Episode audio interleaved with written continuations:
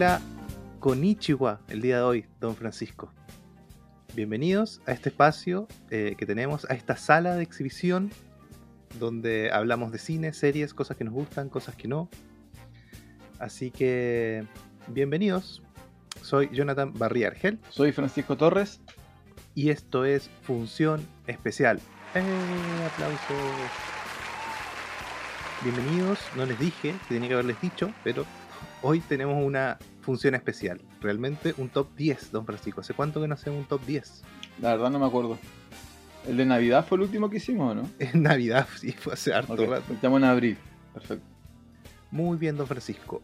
Em, vamos a hablar, eh, para aquellos que no han escuchado nuestros top 10, en realidad no son 10, son como 25. Hablamos como 25, 30 películas. Eh, pero es la excusa para hablar de, de un mm, género en particular, en este caso, ¿no? Pero el anime, bueno, eso te iba a conversar, pero no sé si lo conversaremos después. El anime no es un género realmente. En realidad no. es un mundo en sí mismo. Es un mundo en sí mismo. Es un estilo de cinematografía, ¿no? ¿Cuál sería su categorización real? En el fondo es. ah, mm, claro, es como la animación es al cine, el anime es al resto de los dos. ¿no? Ah, es que la animación, claro, en, en- en Occidente la animación, es que en Occidente la animación está muy vinculado a, a Disney y Pixar, ¿no? Pero en Europa la animación es, es otra cosa también. Sí, sí, es verdad. No sé si nos vamos a meter ahí, hombre, sí. Vamos a hacer un top vamos a 10 meter. anime europeo. anime europeo. Así que eso, Francisco. A ver, ¿cómo estuvo? Eh, no sé si hablar de la semana o de esos 3-4 meses que estuvimos sin top 10 No, de la semana nomás mejor mantengámosla. de la semana.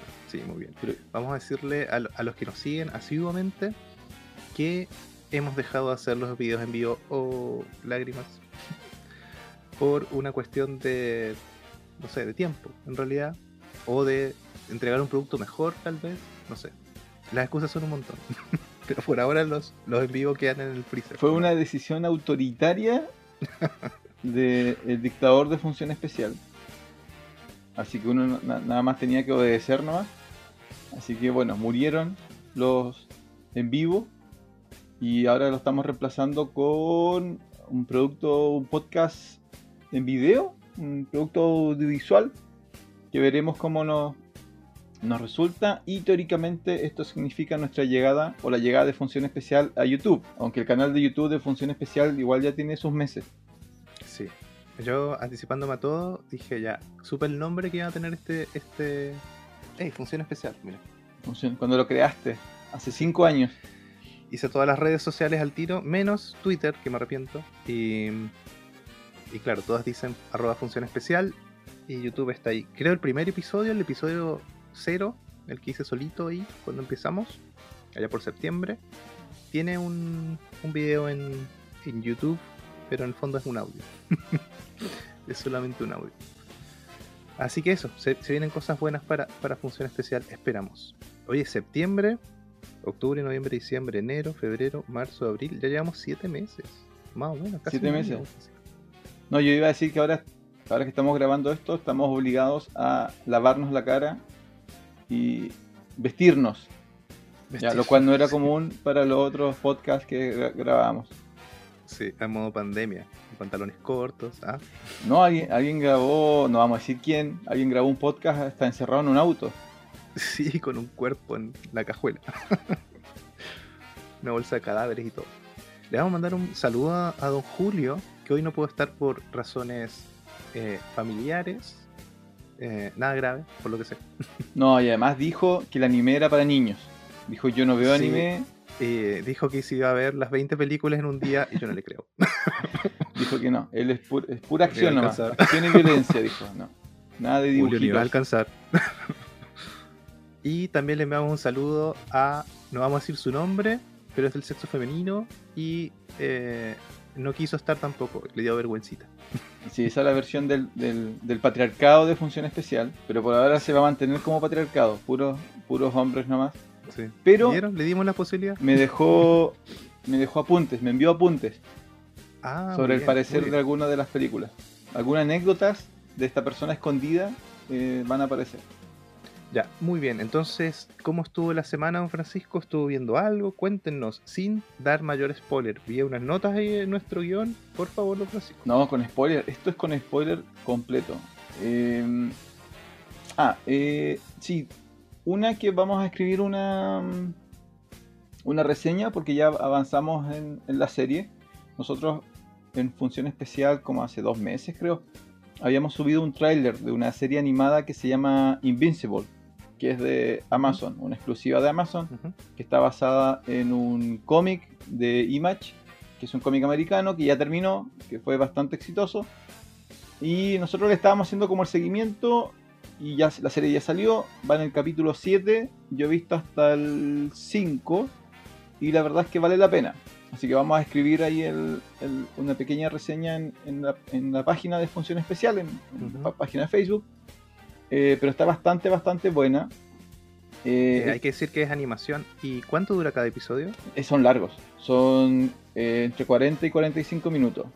Mm, Ahora, es una serie bien particular porque al, al tipo que no le gustan los superhéroes, rompe con muchos de los estereotipos, eh, por tanto es fácil de ingresar, y al tipo que le encantan los superhéroes, eh, que seríamos nosotros dos, ¿no? Tú eres el tipo que odia a los superhéroes, yo soy el tipo que le encantan los superhéroes. No, no, no. A ver, don Francisco, vamos a aclarar. Yo no, yo Odia no a los superhéroes, todo lo que Odio tenga a Superman. una. S en el pecho, que es el arquetipo, lo odia. Pero bueno, para el que no le gustan los superhéroes, eh, la serie es fácil de entrar porque juega con muchas de las ideas preconcebidas. Y al tipo que le gustan los superhéroes también le va a gustar mucho porque, de nuevo, juega con ideas preconcebidas. Entonces, la fortaleza de la serie es eh, la visión que tiene el, su autor, eh, que es el mismo creador de Walking Dead. Mm. Entonces con Walking Dead este tipo hizo su mundo de zombies y ahora él está haciendo su mundo de superhéroes. Y es bastante interesante. No quiero dar spoilers porque la serie se basa mucho en eh, jugar con lo que tú esperas y qué es Claro. lo que realmente sucede en la serie. Lo- Pero The Voice, ¿o ¿no? muy bien, es muy, muy similar a, a The Voice, eh, pero es un poquito más familiar, es un poquito más accesible a quizás gente un Ya. poquito más, más joven. Así que eh, vamos a escribir una recomendación para Invincible eh, porque está bastante, bastante buena. No sé cómo va a terminar la primera temporada, que me parece que es, im- es importante y le está yendo bastante bien. De hecho, tiene una relación bien extraña con Halcón y Soldado de Invierno, porque los dos salen el viernes. Pero en, Ah, en vez de como competir, como que se. Invincible particularmente, como que eh, se apoya en Falcon, como que le dice, oye, somos como la, la serie de superhéroes de los viernes. Yo no estoy viendo Falcon, ¿tú lo estás siguiendo? Sí, ahora salió el último episodio, tengo que ir a verlo. Está bien, Ese, no es espectacular. ese está bien, no me convenció mucho. No me vendiste Falcon y Soldado de Invierno.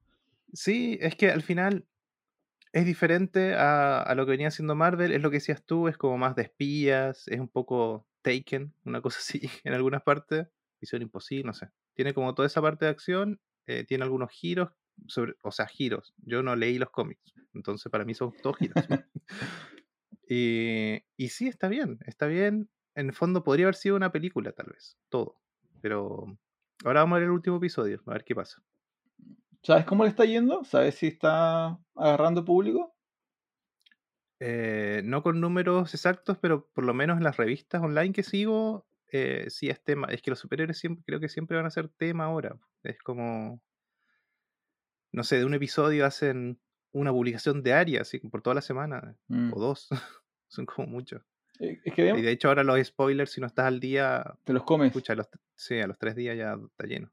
Es que habíamos conversado de, de- de esta nueva estrategia, ¿no? Que ya, como ya no están los cines, Mm. como de hecho todavía no sale la, película, todavía no sale la película de la Viuda Negra, ¿cierto? En julio, Eso dicen, pero en puede julio ser, del mes. puede ser, eh, no sé, julio este año, julio del 22. eh, como que está perdiendo potencia el cine de superhéroes, como cine.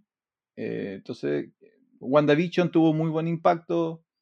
eh, Soldado de Invierno quizá sea la continuación. No sé si están preparando algo más después. Yo no escuché. Ah, Loki, ¿vo? ¿cuándo parte Loki? Loki.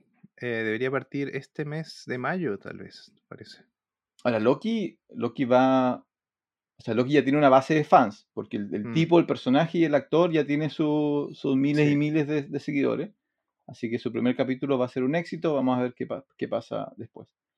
Eso, eso en términos de series. Lo, Mm. que, lo otro que vi, que yo pensé que tú ibas a hacer lo mismo, que tú ibas a estar esperando ahí a que sea la hora para verla, es la eh, película de Mortal Kombat, la de Ah, no. 2021 Yo, yo espero los cines, don Francisco.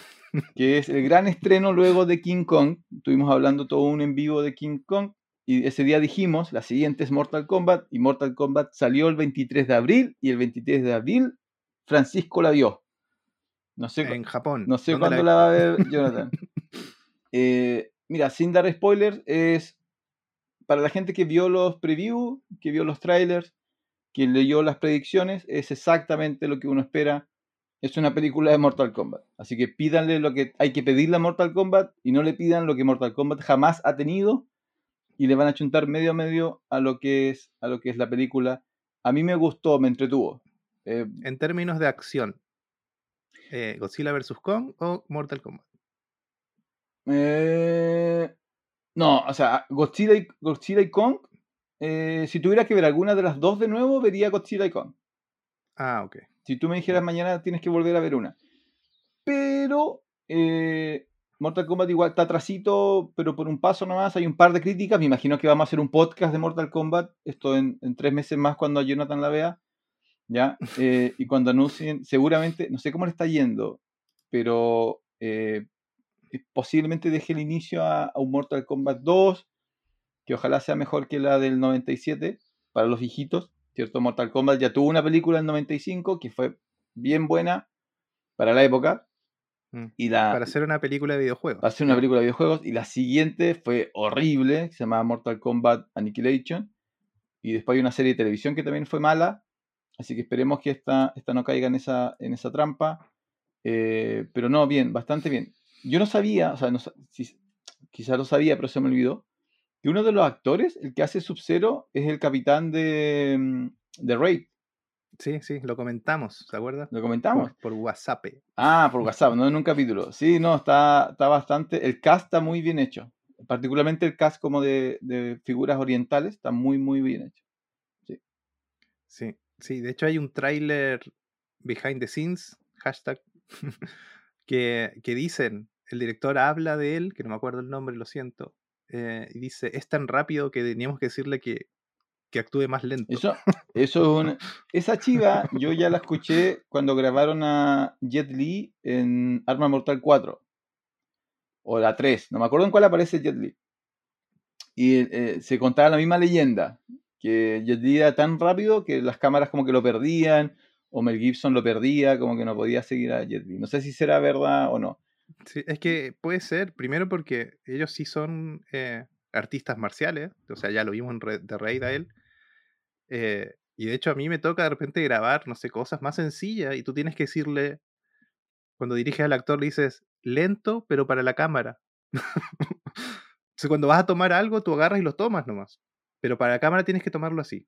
¿Qué tipo. ¿Qué tipo de cosas estás grabando, Jonathan? Que necesitas decir al actor más lento, más lento. Sí, eh, cosas en la naturaleza. Corre del Puma más lento, por favor. No, Sí, pero es sí. como camina y es- tienes que dirigirle. Bueno, en realidad tú caminas así, pero para esta toma tienes que tratar de que la pierna pase por acá y así. Uno tiene que dirigir ese tipo de ese tipo de cosas. Sí. Como dame rostro. O Debes- sea, si.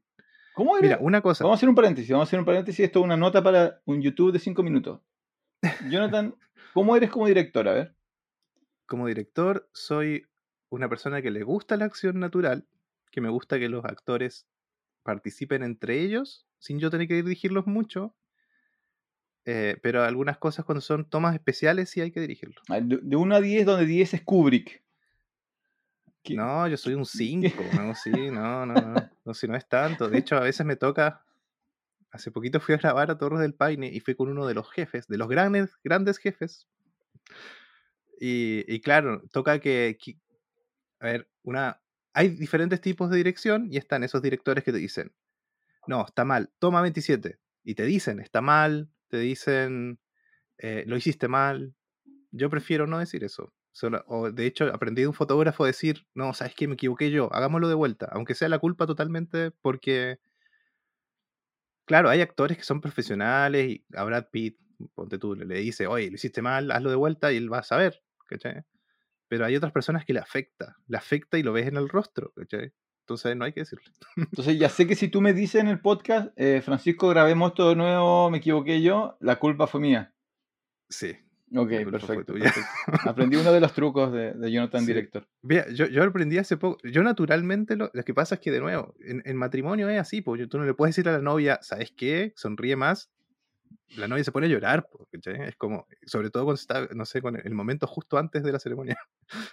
Entonces le dices, le dices cosas que yo le aprendí de otros, otra gente que hace fotos y videos. Le dices, en vez de decirle que sonría, dile, oye, pero es el mejor día de tu vida. Y ahí sonríen, y espontáneamente. O le dices, no sé, me tocó una vez que la luz en el salón estaba apagada y, y le dije al, al que estaba a cargo del salón y me dice, lo que pasa es que la novia lo pidió así. Entonces yo, yo en vez de pelear con el salón, fui a donde la novia y le dije, ¿sabes qué? ¿No crees que es mejor encender las luces porque las tomas quedarían mucho mejor? Y ella hizo así y se encendieron las luces. y no hubo problemas, ¿cachai? Entonces uno como sugiriéndole que ella tome la decisión y no tú y así. Es como un, un arte. Bueno, ya saben la- sí las futuras novias que nos están escuchando. Eh, al final va a, ser, va a salir el contacto de Jonathan eh, Ah, si sí, quieren que sí. filmen su, su matrimonio y los traten como princesas ese día. Nadie las va a retar eh, mientras Jonathan esté grabando. ¿Tú qué viste esta semana? Eh, pucha, no hice el listado de las cosas que vi, pero vi harto, además de anime para el día de hoy. Eh, pero vi The Octopus Teacher, uno de los documentales que está firme ahí para, para los Oscars, Sí. que son mañana. Estamos grabando esto el sábado. Mañana estaremos grabando, eh, no en vivo, sino igual de esta misma forma, tal vez, eh, la premiación de los Oscars. Así que saldrá, no sé si saldrá antes o después de este podcast. Em, ¿Tú la viste? No. tiene una trampa, tiene una trampa. Es buena, es buena, es un documental de, en el fondo de, mm, de- de naturaleza, eh, pero donde se- el, el- el que está, el protagonista no es tanto el pulpo, sino que la relación entre el pulpo y la persona que está haciendo el documental eh, está como bien contado, pero claro, hay una trampa, que es una discusión que hay siempre, ¿no? ¿Qué es un documental? ¿Qué es un documental? ¿Es la realidad pura? Porque tú el momento de tener todas las imágenes y sentarte a editar ya no es la realidad, pues. Tiene una trampa. era la realidad. ¿Qué es la realidad? Sí. ¿Qué es la realidad en documental? ¿Cómo sería ser un documental? Hay gente que es purista y dice que el documental es la realidad y tiene que ser como salió y tú no intervenir. Lo que decías tú, si alguien, no sé, ¿cómo era? Se le disparan a un niño en la calle y tú estás haciendo un documental de la violencia, ¿te metes o no te metes? ¿Qué? ¿Yo dije eso? ¿En qué momento dije eso? Sí. Tú y Francisco dijo que muera el niño. y yo dije, no. Yo, para, porque claro, yo no vi el documental, pero sí vi un review del documental y se comentaba esta, esta trampa que tú planteas que es que hay un lazo emocional entre la persona que filma y lo que está filmando. Entonces, eso, eso es lo que lo diferenciaría un poco de un documental de Discovery Channel, ¿no? Que parecen, Claro, visto parecen ser más fríos. hace tiempo, cuando recién salió, he visto alguna gente que tiene podcast también o, o transmite en Twitch, no vamos a decir quién, pero dijo, eh, no, es la definición del amor con la naturaleza. No, yo creo que no vio, la, no vio, vio reviews y no vio el, el documental, porque en el fondo sí hay, hay algo extraño, que es la relación con él, con el pulpo, porque el pulpo en un momento hasta lo abraza. Eh, eso es lo bonito del documental. Ahora, toda la historia que te cuenta él puede no ser verdad.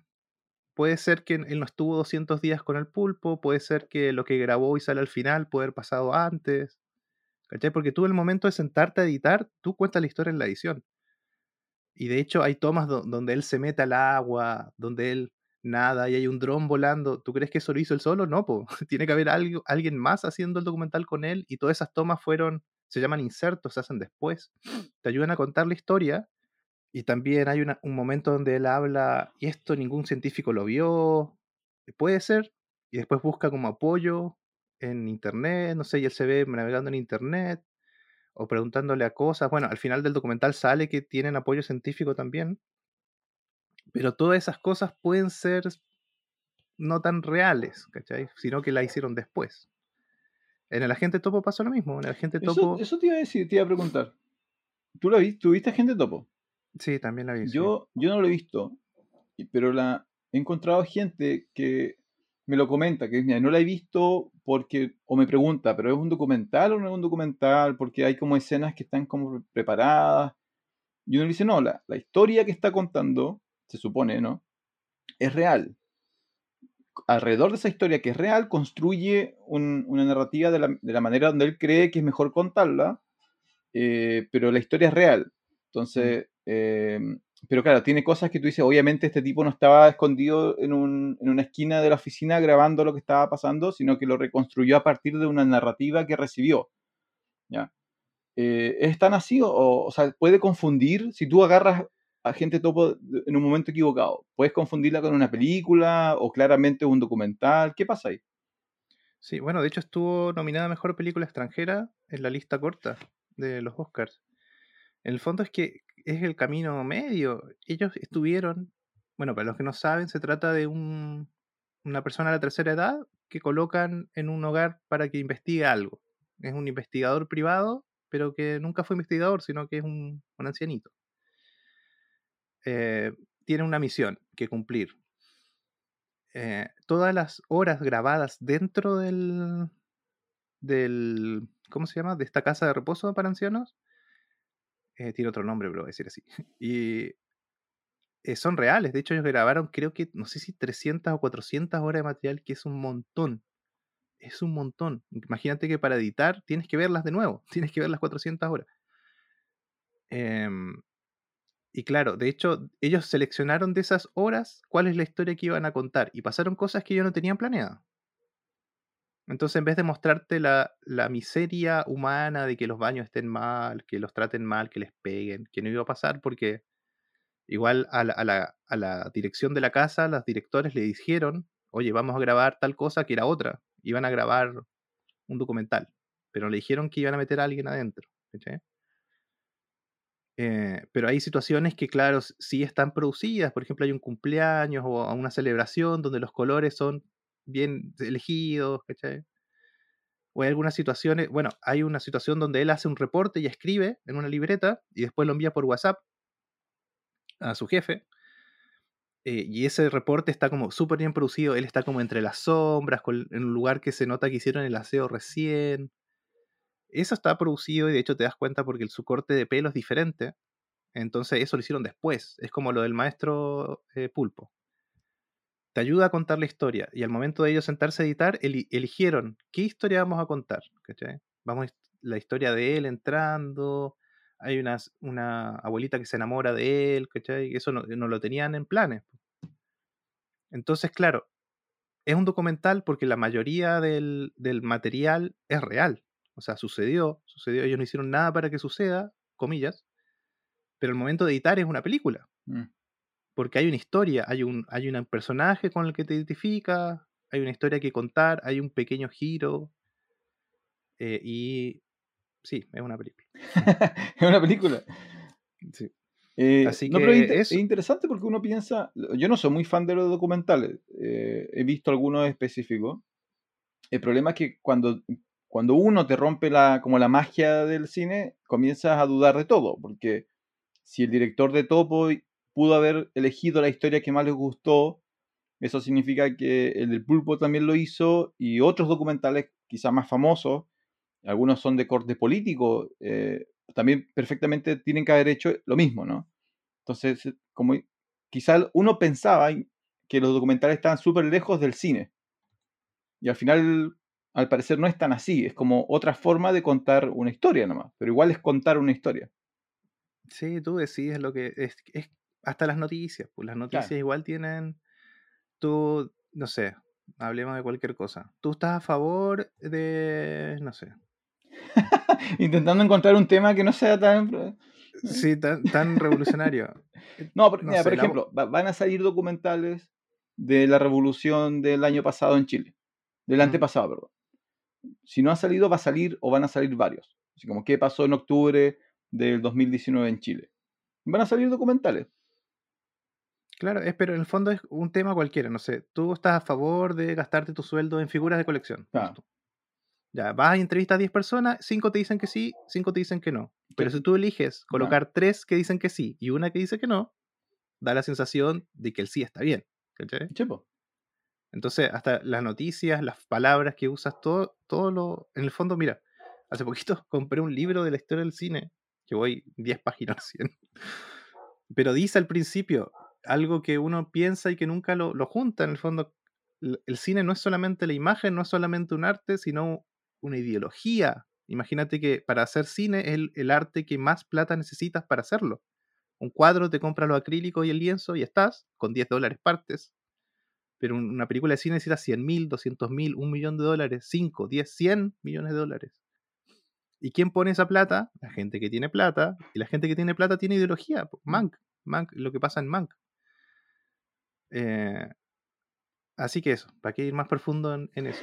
Y otra, otra cosa que vi, ¿Qué más viste? Esa fue una cosa que viste bien.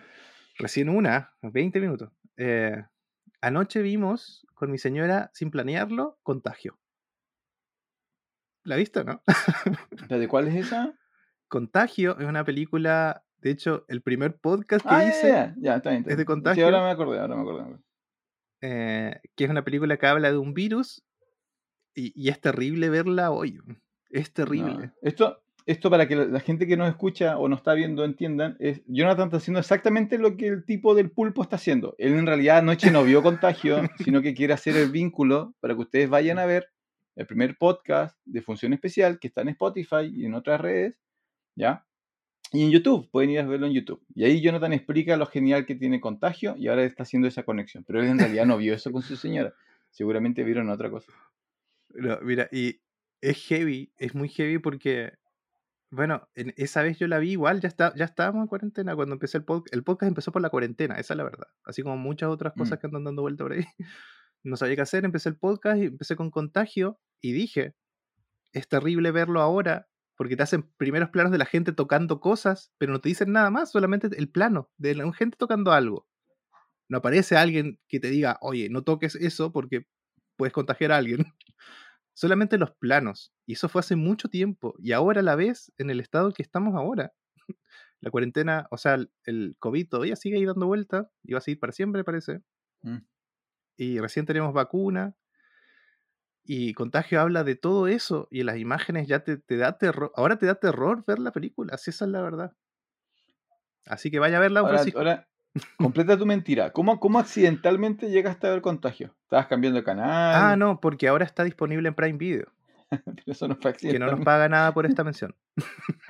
Ya, buscaste contagio, entonces está bien. Perfecto. Está, aparecen añadidas recientemente Contagio. ¿Cuántas veces has Así visto ya? Eh, una, dos, como cinco veces en la historia. sí. Anoche fue la quinta, yo creo. Perfecto. Ya, eso y otras cosas más que nos vamos a reservar por ahí, don Francisco. Ah, ya, no vas a hablar de todo lo que, todo lo que viste.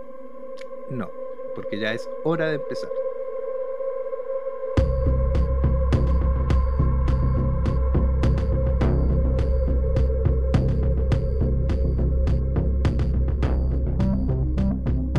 ¿Qué es un anime, don Francisco? Ah, ya. Una gran pregunta. Pero, porque esto es el top 10, top 15, top 20 de anime, ¿cierto? Top 10. Top 10. Eh, estuve buscando, eh, muy, en 30 segundos busqué, no busqué en profundidad.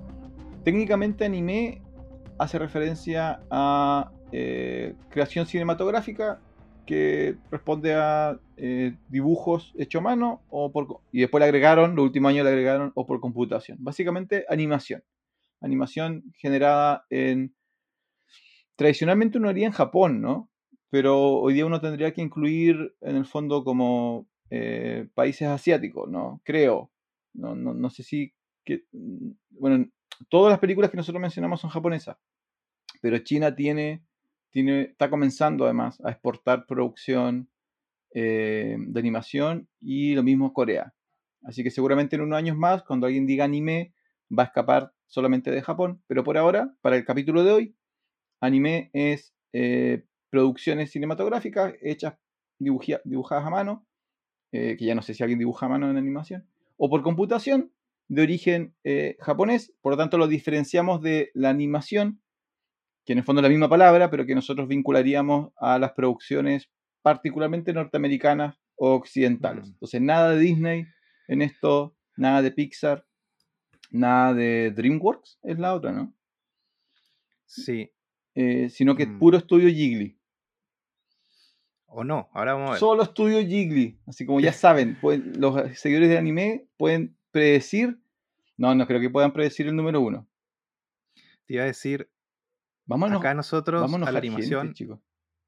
a nosotros en animación acá en Chile le decimos monitos animados, ¿o no? Ah, ya. Sí, si queremos hacer esa diferencia. Lo que pasa es que Monito Animado era, era lo que salía en la tele, ¿no? Sí, a mí una vez me dijeron, yo cuando recién llegué de nuevo a Chile, me dijeron, está bueno el mono. Y yo le había mostrado un video. Digo, ¿por qué mono? Y decía una toma. Es que igual le dicen mono al, al lo que tú creas con la cámara. Yo no sabía. ya, bueno, en Argentina se llevan dibujos animados. Y tú sabes que dicen que el primer dibujo animado se hizo en Argentina. Como todo. Si esa es la respuesta. Para, la- para que alguien que tenga una prueba, a la pregunta ¿quién hizo por primera vez tal cosa? La respuesta es siempre Argentina. Sí. Bueno, em, respecto del anime, eh, algunos datitos que, que encontré por ahí es que en 1900 más o menos, en la animación japonesa tenía el nombre de Senga Eiga, que eran películas de líneas animadas, eso signi- significaba.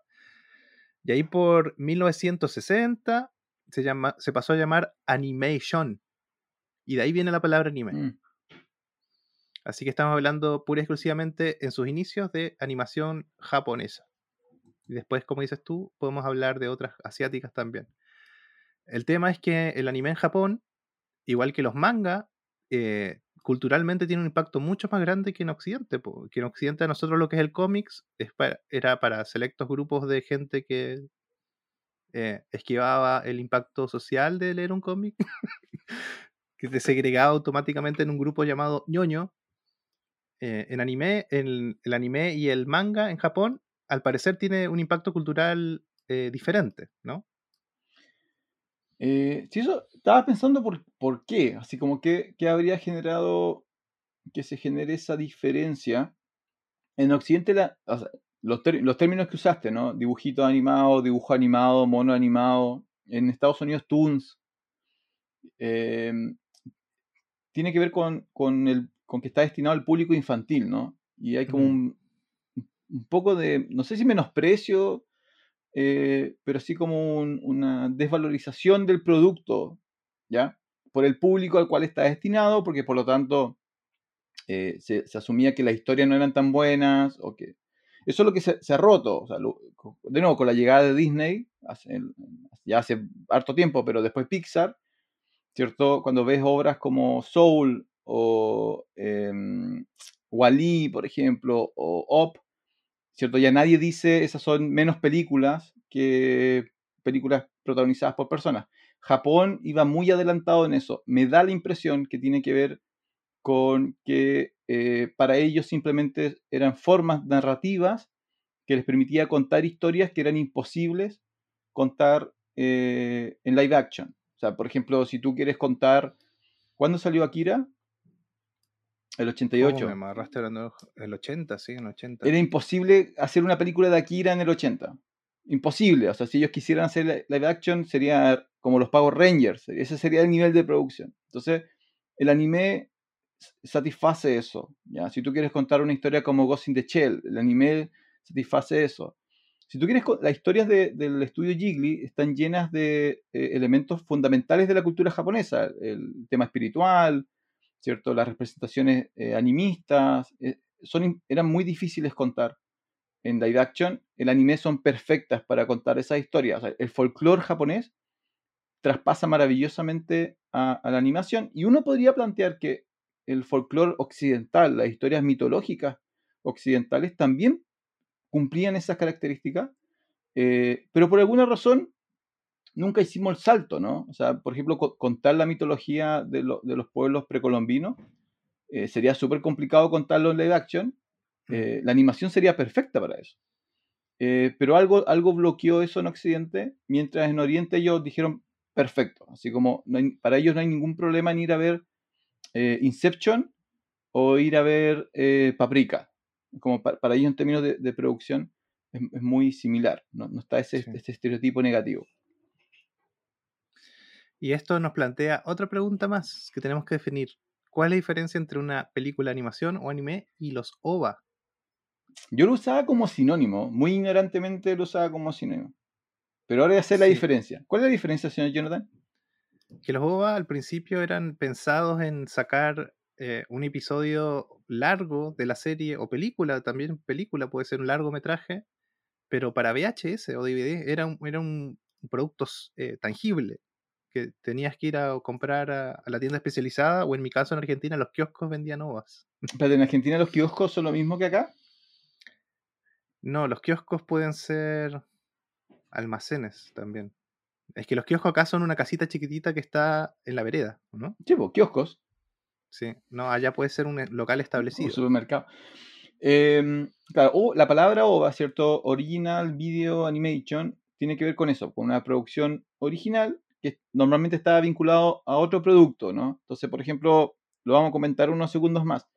Dragon Ball, por ejemplo. Dragon Ball tiene un manga, el anime tiene una historia cerrada, o sea, no, no- no puede dar espacio Una cantidad de episodios. a- a- a- como innovación, pero para sacarle provecho a la popularidad se genera una historia original, ¿cierto? Un video original que no vas a poder ver en televisión, sino que la tienes que comprar o la tienes que adquirir por, por otro medio. Eh, eso es un OVA. Entonces, como material Mm. extra que no ibas a ver en la televisión, se supone. Claro, y acá en Chile, eh, por ejemplo, los OVAs de Dragon Ball se estrenaron en cine, como película, y no eran películas. Los últimos.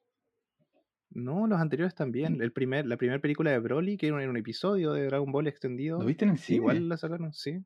Sí, sí, sí. Yo lo vi, lo vi en un canal de televisión regional que transmitía las cosas sin permiso. Ah, sí, yo igual quiero decir eso.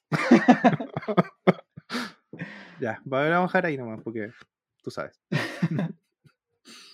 Eh, pero en el fondo eso, yo, por ejemplo, la serie Evangelion, eh, yo la consumí en OVAs, que eran de tres episodios cada OVA. Eh, Eran VHS que compraba en el kiosco toda la semana. Sí, yo estaba pensando si el, el- eso significaba que no- en su momento no, no había grandes niveles de, de diferencia de producción, ¿no? Es que, em, bueno, no sé si Evangelion era el buen ejemplo, pero eh, Evangelion yo creo que se exhibió en televisión abierta en Japón, o en televisión, pero en televisión. Lo que Mm. pasa es que a mí, eh, a mí llegó en OVAs porque no, no salía en televisión. Era, claro, una producción mucho más grande. Perfectamente podría haber sido una película de muchas horas. No, no, es que estaba pensando, por ejemplo, cuando tú ves la animación de mm, Dragon Ball Z, lo- los primeros capítulos, se nota los atajos que toman en la animación porque no, ti- no, no es Claro, la producto- producción, sí, sí. Y los sí, la OVAs, producción es diferente. las ovas más o menos eran como, o sea, eran poquitos superiores, pero no significativamente superiores. Donde si tú ves algo como eh, Mi vecino Tot- Totoro, los niveles de producción eh, o, o- o el trabajo que hizo el estudio con el presupuesto que tuviera son muy superiores a los que vas a encontrar en un capítulo de, de anime de, la- de- de serie. Sí, sí, sí, sí. Sí, bueno, y hace poco también salió, ¿cómo, cómo se llama la nueva, la última de Dragon Ball? Dragon Ball Super. Yo abandoné Dragon Ball cuando a la mitad de la pelea contra Cell. No sé, Ah, ok. no sé qué, no sé qué año es eso, no sé cuándo Eso fue. Dragon Ball Z. Bueno, Dragon Ball, eh, la última que salió hace un par de años atrás, que es, como un remake, no sé, nunca la vi tampoco. Pero los primeros episodios la gente se em- empezó a, a hacer viral de que estaba mal animada. Era, le hicieron tan rápido que, por ejemplo, no sé, alguien golpeaba a alguien, hicieron pausa y claro, la mano aparecía, ponte tú que mi mano acá, para golpear, tiene que aparecer adelante de mi cuerpo. Y en, el en el, le ponían pausa y la mano aparecía por detrás. Era como que las capas no las pusieron bien, ¿cachai? Ya. Como un montón de errores que, Ah, no. que, que de hecho hicieron que tuvieron, no sé si cambiaron de animación, de, de lugar de animación después o algo, pero después lo tuvieron que solucionar para los próximos episodios porque era demasiado. Y eso es por la cantidad de tiempo, si en el fondo la animación eh, tú le dedicas horas. Y este proyecto va a durar, no sé, para hacer un capítulo de mm, 30 minutos necesitamos, no sé, 100 horas de animación. No sé, es mucho. No sé, 50 horas de animación. O sea, no sabes. Yo, yo en realidad no sé. No sé Claro, cuántas horas entonces- humano requiere un capítulo. Lo que pasa es que para hacer 30 minutos, si tienes 50 horas, no sé, 5 personas, 10 horas cada uno, eh, en el fondo es el precio. Entonces cada hora sale, no, Mm. por decirte, 100 dólares de animación. Ya, entonces, pero para los mismos 30 minutos tienes 100 horas, porque tu presupuesto es más grande. Obvio que esa animación tiene que ser mejor. po. ¿Cachai? En el fondo eso es una cuestión de presupuestos. ¿no? Sí. Por eso es difícil hacer animación en, en Latinoamérica. No, no existen los presupuestos, hay fondos para concursar y todo, pero en el fondo son horas, horas, horas de animación. Ahora recién están saliendo productos animados buenos en Latinoamérica. Acá en Chile salió una serie que le está yendo bastante bien, que es de mitos de Chiloé. Eh, pero hay, poca animación. Yo me acuerdo en Argentina salió una película que se llamaba Cóndor Cruz, creo que se llamaba. Que era como el hito, y a mí la animación me parecía pésima, pero en ese momento yo no sabía que era difícil hacerlo. con, lo- con, con la cantidad de, de- presupuesto que, que se destina acá en Latinoamérica. No, tú porque tú te acuerdas de, de estos dibujos muy, muy antiguos. Como yo me acuerdo de uno que, que se llamaba Las aventuras de Hércules. Que era Hércules tenía un anillo. Y todos los capítulos, el 70% de la animación era reciclada. Hércules mandaba los mismos golpes, siempre se ponía ya. anillo de la misma manera. Y era, seguramente era porque, de nuevo, reciclaban eh, lo que ya tenían, porque si no era muy costoso para ellos. Entonces yo siempre me acordé de eso. Y por eso series, hoy día, por ejemplo, series como Demon Slayer, o Demon Slayer particularmente. O sea, la primera temporada de Demon Slayer tiene un nivel, claramente tiene un nivel de presupuesto que supera ampliamente a todos los demás animes en su primera temporada. O sea, si tú ves la primera temporada de Naruto y ves la última temporada de Naruto, claramente la serie recibió más dinero a medida que iba siendo exitosa. Demon Slayer, por alguna razón, no sé cómo se tomó esa decisión, pero salió muy bien la apuesta, es quizás la, la mejor primera temporada en términos de animación. Las peleas, lo, lo conversamos creo que en un en vivo, ¿no? Los colores, el tema artístico, cómo está presentado, es realmente del máximo nivel. Entonces uno imagina que hay cientos de... eh, dise- eh, eh, ¿Serían diseñadores? ¿Artistas? Sí, artistas, ilustradores, animadores. trabajando en un capítulo de, de Demon Slayer, donde seguramente había un solo tipo o dos tipos haciendo el primer capítulo de Hércules, las aventuras de Hércules de 1980. Sí, es probable. Sí, es probable. Así que por eso no hablaremos de ovas hoy. Sigamos. No, sí quiero mencionar uno. Quiero men- no, quiero mencionar dos cosas. Uno, eh, fui muy fan de, y esto nostalgia, pura nostalgia, de los ovas de Dragon Ball Z. Cuando aparecieron, te estoy hablando, no tengo idea cuándo aparecieron. Fin de los 90, inicio del 2000. Sí, 90 por ahí. sí. eh, cuando, cuando no había mucho material, o sea, lo único que uno podía ver era volver a ver los mismos capítulos y de repente cambiando canales, apareció una Goku peleando con alguien que yo no conocía. Y dije, ¿qué cosa es esto? Y, y no era un capítulo porque duraba y duraba y duraba. Y resulta que la otra semana, a esa hora, me vol- volví a prender la tele y volví a aparecer Goku peleando con otro tipo que yo no conocía. Y ahí descubrí luego, conversando con, con otra gente, que esto eran OVAs. Y que alguien estaba tomando los OVAs de Dragon Ball Z y lo estaba poniendo en un pequeño canal eh, regional. Y ahí descubrí lo que, lo que son los OVAs. Sí me decepcionó mucho cuando descubrí que esos OVAs no eran parte de la historia. Por lo tanto, luego cuando veía Dragon Ball Z, nunca mencionaban esa pelea que habían tenido con ese personaje. Yo decía, pero ¿por qué no lo, por qué nadie se acuerda de eso? ¿Por qué todos tienen amnesia? Y era porque como era un OVA, no tenía nada que ver con, con la historia original. Años después probé ver uno de esos OVAs y no pude. Me superó ampliamente, pero en, en mi corazón nostálgico fue mi primer acercamiento al, a los OVA y a la animación fuera de, de la serie. ¿Tú eso lo- los ubicas? ¿Te acuerdas de alguno? Como te decía, en, en Argentina llegaban los ovas al kiosco. Te- Tenías que comprar el VHS. ¿Ya? ¿Cuál compraste? Eh,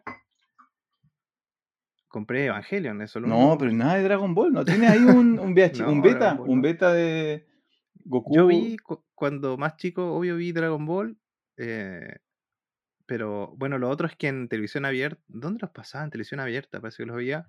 No, no lo pasaban en orden cronológico, así que era imposible llevar la, la historia. Eh, pero aún así la pude completar y em, nada, los, los- nunca me llamó la atención las películas de Dragon Ball. Es que parece que me llegó un VHS que- pirateado. donde pusieron algunas películas y no me gustaron tampoco, no.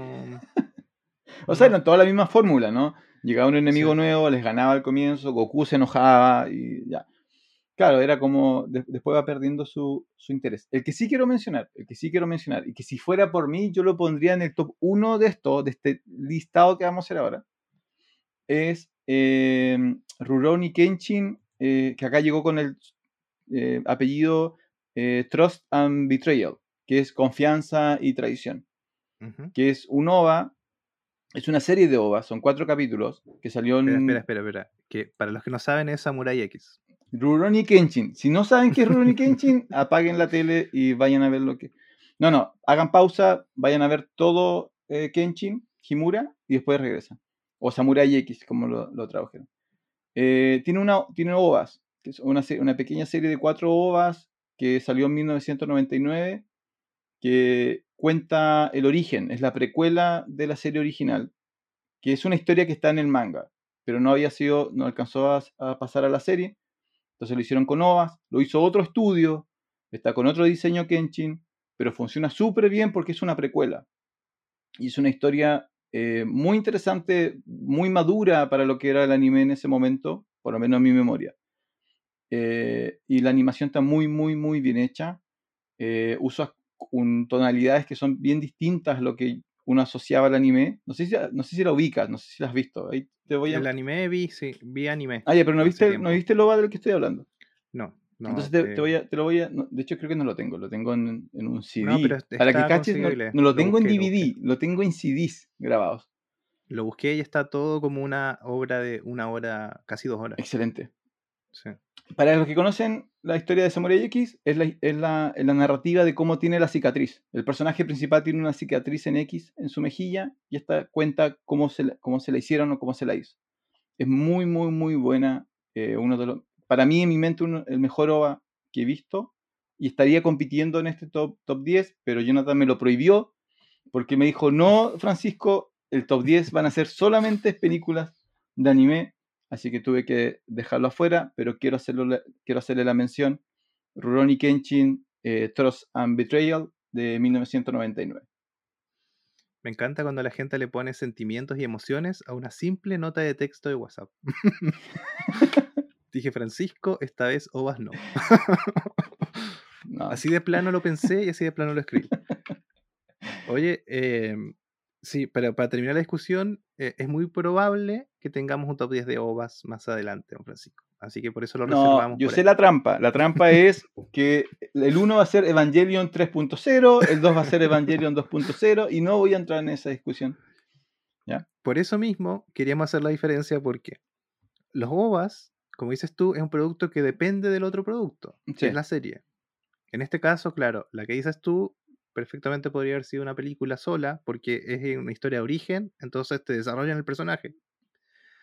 Eh, pero por ejemplo, Evangelion, la serie original, eh, tenía sus episodios, pero las películas que son el fin de la serie se estrenaron en cines. Mm. Ahora, tú no podías ir a ver la película sin haber visto la serie.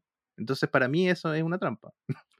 En el caso de, por ejemplo, ahora, que más adelante la vamos a mencionar también, eh, Kimetsu no Yaiba, ah, eh, ¿cómo se llama? Demon Slayer, Demasiado leído. tiene una película que la está rompiendo, pero también es trampa porque eh, la película no la puedes ver si no viste la serie, yo creo, ¿no? O sea, no el, éxito de la película es, es el arrastre de la serie. O claro. sea, cuando alguien te recomienda y dice, oye, vamos a ver la película de Demon Slayer, es porque ya vio la serie. Claro, entonces es difícil. Es co- como hablamos de una vez de mm, por ahí en el podcast también de la película El Camino de Breaking Bad. Claro, el, el Camino funciona bien como película sola, no, porque tiene demasiado de, de- de agarrarse de la serie. La película en sí misma es mala si no viste la serie. Vamos, Ahora, vamos a hacer un una- punteo de a cuántos capítulos pasados de Función Especial podemos referencia. hacer referencia. Ya llevamos el primero, porque Jonathan vio Contagio ayer, y ahora está haciendo referencia a otro capítulo de Función Especial, donde Jonathan y... eh, no me acuerdo quién te acompañó en ese momento. Don Julio, Don Julio analizaron El Camino, que es la película de Breaking Bad. sí. Eh, pero es, esa es como la distinción, así que por eso hoy no hablaremos de ovas, más de lo que hablamos hasta ahora, cuando ya llevamos una hora de, de Te podcast, dije, te dije que esto habrá largo. Eh, así que eso. Hoy no hay bolsa, hoy no hay maletín, así que vamos de lleno al top 10.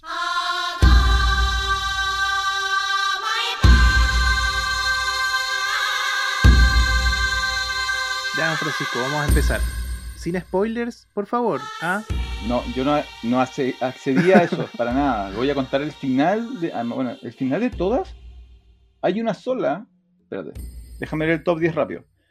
Para, para, para, para, para. Hay una sola que el final es importante. No, todas el final importante. No, no, no. ¿cómo? o sea, son todos, todos los finales son bastante predecibles. Y yo creo que tiene que ver con un poco la cultura japonesa. Mm. Excepto uno que es. eh, ¿Dónde está? Lo sacaste. La 4. ¿De qué? Es la 4. La 4 Ya. no sé si vamos a hablar del final. Sí, es que, bueno, en fin. No, yo todos los otros finales lo voy a decir. De hecho, voy a partir por el final de la 10. En la 10, Vamos a hablar, vamos a hablar hoy de las películas de anime que seleccionamos para hoy. ¿Cómo seleccionamos las películas? La verdad es que no lo sé. Solamente no, no sé cómo iniciamos un Excel. Tu 10 es muy Iniciamos un Excel y yo dije ya, estas películas me acuerdo que son buenas, las escribimos. Don Francisco hubo algunas que puse yo. eh, Don Francisco puso algunas que no estaban en la lista. Eh, le pusimos una, una nota totalmente arbitraria y así se arma este top 10. Pero aún así hay películas que no quedaron dentro del top 10. Una de ellas, Evangelion, que ya mencionamos por qué. Pero además... es mala, po. No, no, no. Y además, sí. Ahora hace poco, cállese don Francisco, hace poco hubo eh, unos remakes de Evangelion que cambiaron la historia un poco. Eh, son cuatro películas, o tres, son tres películas. Eh, pero de nuevo, son películas que se sostienen por sí mismas, pero si viste la anterior. o sea, en el fondo son ovas. Em, así que no entraron aquí, así que adiós Evangelion. Y hay un par de películas más. Por ejemplo, Wolf Children's. Los niños del lobo creo que se llaman. Esa no está porque no la viste. Lo cual me parece No muy, la vi. muy tramposo. Estaba muy empatada con otras. Seguramente iba a tener una nota muy parecida a la que usted puso, porque en realidad no tenemos notas muy diferentes para las cosas que vemos. Pero cuénteme así brevemente, por favor, don Francisco. Yo estoy seguro, ¿Por qué hay que ver Wolf of yo Children? estoy seguro que si tú lo hubieras visto siendo padre de. ¿Cuántos lobitos tienes tú?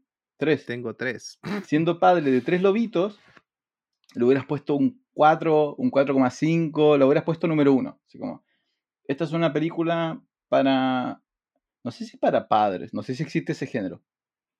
Sí, hay Eh, películas para ¿Hay padres. películas para padres? Sí. Eh, es que, a ver, eh, quizá nos vamos a alargar un poco al comienzo y, y me parece que podemos hablar esto antes de que comience el top 10 como tal. Eh, elemento en común que tiene el anime japonés, el tradicional, el de los 80, 90, incluso entrando al 2000, hay mucho elemento mágico, espiritual, eh, de la forma en la cual ellos lo ven, que es que ellos viven en una isla y la isla está imbuida de elementos mágicos. Por lo tanto, ellos no lo ven como algo necesariamente de miedo o de terror. Hay espíritus malos, pero también ellos creen, sienten, perciben que hay mucha espiritualidad buena alrededor de ellos. Por lo tanto, en Occidente, cuando vemos cine de, fantasmas, automáticamente uno dice, ah, terror. En Japón no. En Japón muchas de sus películas contienen elementos mágicos. Muchas de sus películas enfocadas en, en niños, en niñez, en familia. eh, creo que porque ellos ven a los niños como, como una figura que, que se mueve entre esos mundos de lo mágico, espiritual y el mundo real, y ven a los adultos como algo más alejado ¿no? de, de lo mágico. Eh, y Wolf Children cumple eso. Wolf Children es una película de una pareja donde el padre tiene un- un- una capacidad de transformarse, está vinculado a los espíritus ancestrales de los lobos, eh, la- eh, se enamora de una mujer normal, tienen dos hijos y los hijos tienen, tienen esa vinculación. Los niños se pueden transformar en, en lobos. Eh, antropomor- antropomorficados, sí. O sea, no son lobos totales, sino que tienen... Licántropos.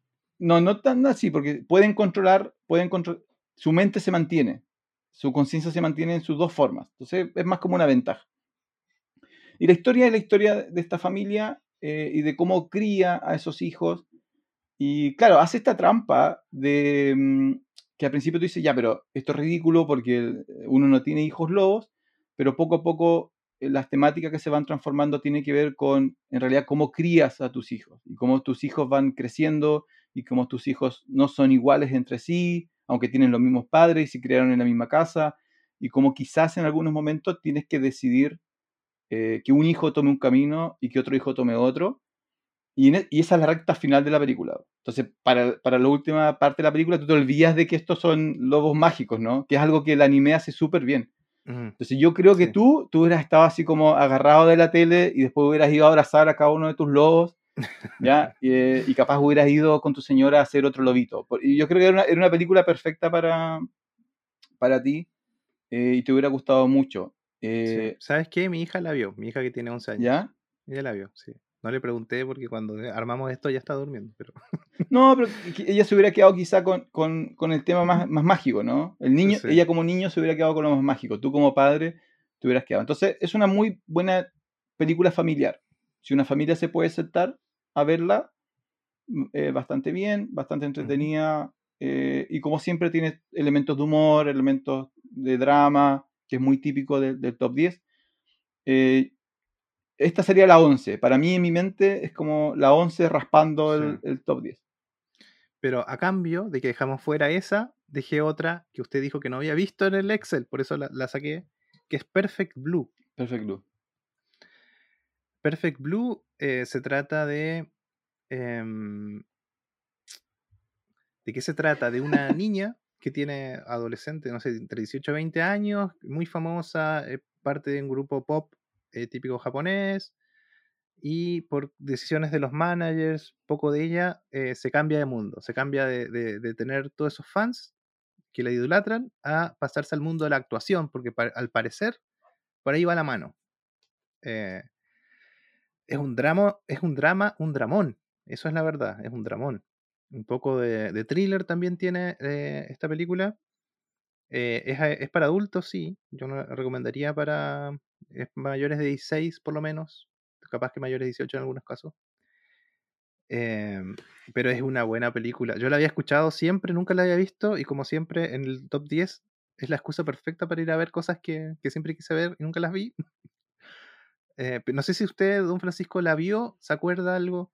A mí lo que me pasa con el anime eh, y que ahora entiendo, no sé si es consciente la decisión en Occidente, que Pixar y Disney siempre cambian la animación. Entonces tú ves el personaje y tú dices, esta es esta película. Tú ves, entonces nunca vas a confundir Toy Story con Up. Mm. O nunca vas a confundir Soul con eh, Inside, no me acuerdo cómo se llama la de las emociones. Eh, pero el anime no hace eso, entonces los estudios repiten la animación y yo descubrí que se me cruzaban los cables entre eh, Perfect Blue y Paprika. Eh, porque como no tienen animación tan distintiva, y me, pasa lo mismo con otras tres de, mm, de que están en el top 10, eh, que tienen la misma animación, tienen el mismo diseño de personaje. Entonces, hace, no, no, tengo recuerdos autónomos de Perfect Blue. Sé que es buena, sé que es un thriller, y sé que es una de esas películas que podría ser filmada hoy día en. Eso te iba a decir, esto podría ser perfectamente película. Yo no sé por qué no la han hecho. Hay muchas del, top 10 que vamos a hablar que. ¿Por qué no las han hecho película? O capaz que existe el live action del otro lado y acá no lo han. Bueno. Eh, Perfect Blue en el fondo es eso, pero descubrimos muy pronto que, que em, el personaje principal, que se llama Mima, eh, tiene un, un acosador, un personaje que, que, la sigue a todos lados, que la idolatra y, muy pronto sabemos que tiene algo retorcido por ahí. Mm. Eh, y después hay una decisión en una de las filmaciones para ella poder afianzarse más como actriz, que es una escena de violación, que es muy heavy para hacer animación. Eh, y eso desata un montón de, de, cosas, desata el nudo, desata eh, una angustia en ella, angustia en los que lo rodean, empiezan a haber asesinatos y gente que no está contenta con el nuevo rumbo de su, de su carrera. Y la verdad que tiene hartos giros al final, así que es muy mm, recomendable. Eh, no estuvo dentro del top 10 porque le faltó nota también. Esos son la 11 y la 12. Más o menos. Más o menos, sí. Lo que pasa es que igual son, son un poco intercambiables, ¿no? Como que hay, hay eh, los tonos. E, esto también pasa porque, eh, y lo conversamos justo antes de comenzar esto, el, el anime no es, o lo comenzamos al comienzo, ¿no? El anime no es un género, es, un, es una forma de producción de material eh, audiovisual. Entonces, dentro del anime hay terror, suspenso, acción, comedia. Sí. Y mm, mucho romance. El top 10 no quedó bien romántico. Eso es verdad, don Francisco. Nos culpa quedó- suya, yo creo. Nos quedó bien, bien amoroso el top 10. Pero, claro, eh, hay de todo en el reino del señor del anime. Eh, como que hay ciclos, hay ciclos que, se- repiten. Así que no, lo piensen como un género. Entonces, como hay, suspenso en el top 10, quizá Perfect Blue quedó un poquito afuera por eso. Y las historias de familia igual están en el top 10. Entonces, Wolf Children igual quedó, quedó afuera de eso. Así es. Así que vamos a empezar con el top 10 de películas de anime, partiendo con el número 10, don Francisco. 10 que se llama eh, Weathering with You. Que, n- primero, no sé si la viste. No alcancé a verla, don Francisco. Pero Entonces igual la se vienen los 10, ¿eh? spoilers. Se vienen los spoilers. Eh, esta película es de 2019. eh, es de. Voy a leer el director porque soy malo con, con la memoria. Makoto Shinkai. Makoto Shinkai, que eh, también está, es como parte de- del escritor, del guion, Makoto Shinkai, eh, y está producido por Comics Way Films, que eh, es como, está produciendo cosas muy interesantes a partir de lo- los 90 en adelante, es como la competencia de, de estudio, de estudio eh, Ghibli, la cual vamos a mencionar, no vamos a explicar qué es lo que es estudio Ghibli ahora, pero la mayoría sabe. Ujú. Eh, y es una película bien interesante eh, que trata sobre un, grupo de niños, un grupo de jóvenes. ¿ya? Al principio tú crees que, que la base es un joven, piensas que el protagonista es un joven que escapa de, su isla pequeña para irse a la gran ciudad, eh, que también es una temática que se repite mucho en el anime, el- lo, rural contra lo urbano, la gran ciudad contra el pueblo pequeño. El niño viaja, viaja a la ciudad, eh, apenas logra sobrevivir, tiene que vivir un- dormir una par de noches en la calle, eh, encuentra trabajo donde puede y eh, encuentra trabajo en un pequeño periódico, como un periódico digital. ¿Ya? El enfoque de los primeros 20 minutos, tú estás viendo una película 100% real. 100% eh, nada mágico, nada fantástico. Y él está, está apoyando a una periodista, una periodista. La periodista va a investigar unos casos de eh, unas personas que pueden manejar el clima, que son como chamanes que pueden manejar el clima. Y este niño conoce a una niña que tiene esa habilidad, que tiene la capacidad de vincularse con, Ah, con el por clima. eso el weathering eh, viene de weather, de clima. El clima contigo. El clima, sería, claro. ¿no? Como ac- aclimatándome contigo, una cosa así. Y la película sobre la relación de estos dos niños, de estos dos jóvenes, que no son tan niños, pero son, son jóvenes. Eh, la niña, la la- entonces la, la chica se transforma en la segunda protagonista y ella tiene un, un- un hermano menor que se transforma en la tercera pata de- de- del triangulito. Y la película realmente se trata de ellos tres. ¿ya? Entonces se trata de él, que viene de una isla pequeña, escapando de- del encierro hacia esta ciudad grande que él cree que es su futuro. Trata sobre la niña que tiene estos poderes y que tiene que jugar con la idea de cuánto los ocupa y cuánto no los ocupa. Y que, también, y que es la responsable de su hermana menor y la hermana menor que es como esta figura que, mm, que no sabemos realmente qué, qué es lo que pasa y, y cuál es su futuro. Entonces juega con esa idea. Eh, obviamente ellos hay onda entre los dos protagonistas. Entonces, eh, y se enfrentan a los- al mundo adulto. Está muy bien animada, está muy, muy, muy bien, eh, bien animada, con un estilo distinto a Studio Ghibli. Voy a usar como ejemplo a Totoro, ¿no? Lo- la forma en la cual está animada Totoro, con los colores, ¿cierto? Y eh, la, eh, la animación como, no caricatura, pero animada, ¿no? Dibujitos casi infantiles, amorosos, simpáticos. Eh, Weathering with You y el estilo de Comics Way Films y de Ma- Ma- Makoto es un poco más realista, un poco más moderno, pero es muy inteligente en usar ciertos colores, ciertos efectos para ciertos momentos y la división entre lo mágico y lo real. Entonces, realmente hay momentos en la película donde tú no sabes si esto es imaginación de ellos o realmente está pasando. Mm. Y ju- Sí, juega muy el- bien con vi eso. el tráiler, vi el tráiler y sí, la animación está increíble. Igual, eh, Totoro igual es como de 30 años antes. po. Pero se mantiene muy bien, que yo creo que es una de las ventajas del anime. Yo creo que una de las cosas fuertes del anime es que en 10 años más tú vas a po- poder ver Mi vecino Totoro o Weathering with You y no te va a molestar la, la animación. Sí. Lo veo mirando para el costado, Francisco. ¿Tenemos invitado o no tenemos invitado? No, no, te hemos invitado. eh, eh, mira, tú- yo vi que tú usas un cuadernito para tus apuntes, lo cual me Ah, parece sí. muy analógico. Te felicito por lo tradicional. Yo tengo un, un Word, un Word abierto eh, para, los, para los apuntes. Ahora, ¿por, por qué me gustó tanto? Me gustó porque em, siento que es de esas películas que, dependiendo de la edad que tú tienes, y esto siempre lo he repetido, ¿no? Del momento en que vives, vas a sacar un mensaje distinto. O vas a empatizar Ah, con, algo distinto. ¿y qué, qué género más o menos es como romance o más drama? No, es lo que, lo, es que lo que los gringos llamarían, y se me acaba de olvidar el término, es como el em, paso de edad. Es como de- el, Ah, el traspaso Sí, de, la sí. de la niñez sí. A, la, a la adolescencia. Y de nuevo, tiene, tiene humor, tiene drama, siempre.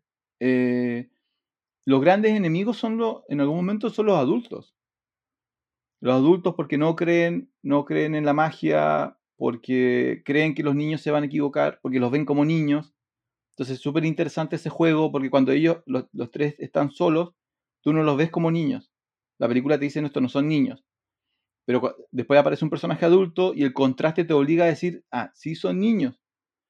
Entonces cuando un adulto dice, no, ustedes no pueden andar solos, por ejemplo, tú le dices, sí, quizás tiene razón. Pero después te sacan al adulto y quedan los niños solos y tú dices, ya, pero estos niños son felices. Entonces juega mucho con, con eso. Mm, Entonces, claro, si lo ve alguien de 16, para el chico de 16 está, es como un himno de romance y libertad. Si lo ve alguien de 40, dice, eh, hay que cuidar a los niños. Entonces, juega con, con eso. Ah, muy bien. Eh, igual, una- bueno, el top 10 completo son recomendación. Lo que me pasa es que hay otras que yo sé que todo el mundo ha visto. O sea, no sé cuánta gente no ha visto To- Totoro. Por eso lo uso tanto de referencia, porque todo el mundo sabe Sí. que es Totoro. Pero eh, Weathering with You eh, quizá pasó un poco más desapercibida, eh, pero vale la pena totalmente. Es un buen top 10. Cute. Ahora con nuestro número 9, El Niño y la Bestia, del 2015. Eh, bueno, dirigida por Mamoru Hosoda, guion también. Eso, eso te iba a comentar. Eh, generalmente se repite el guion y el director. ¿Te diste cuenta? En casi todas las películas. Sí, creo, pero siempre el guion tiene un colaborador. Mm. Entonces yo Y aparte, incluso se repite el creador del manga cuando hay manga. El creador del manga es el mismo guion y el mismo director. Yo creo, creo que tiene que ver eh, con esta idea de que el director no está cómodo eh, que alguien más Cuente su historia. cuente su historia. Mm. Y en este caso, El Niño y la Bestia de Estudio Chizu. Historia suiza. Está en Netflix, ¿no? Todavía está en Netflix. Está en Netflix, El Niño y la Bestia sí, eh, porque me parece que ellos, tal vez, eh, hubo alguna colaboración ahí. Me parece, no sé. Me parece que, que vi el anuncio como que era igual de Netflix. Bueno, el tema es, eh, ¿de qué se trata El Niño y la Bestia? Es como yo, yo llegué por Netflix a, a verla. Y la vi con mi hija, creo. ¿Te gustó? ¿Tú cómo llegaste? Sí, sí, me gustó. Ahora no está, a mi parecer no está dentro de las mejores del listado, por eso está 9.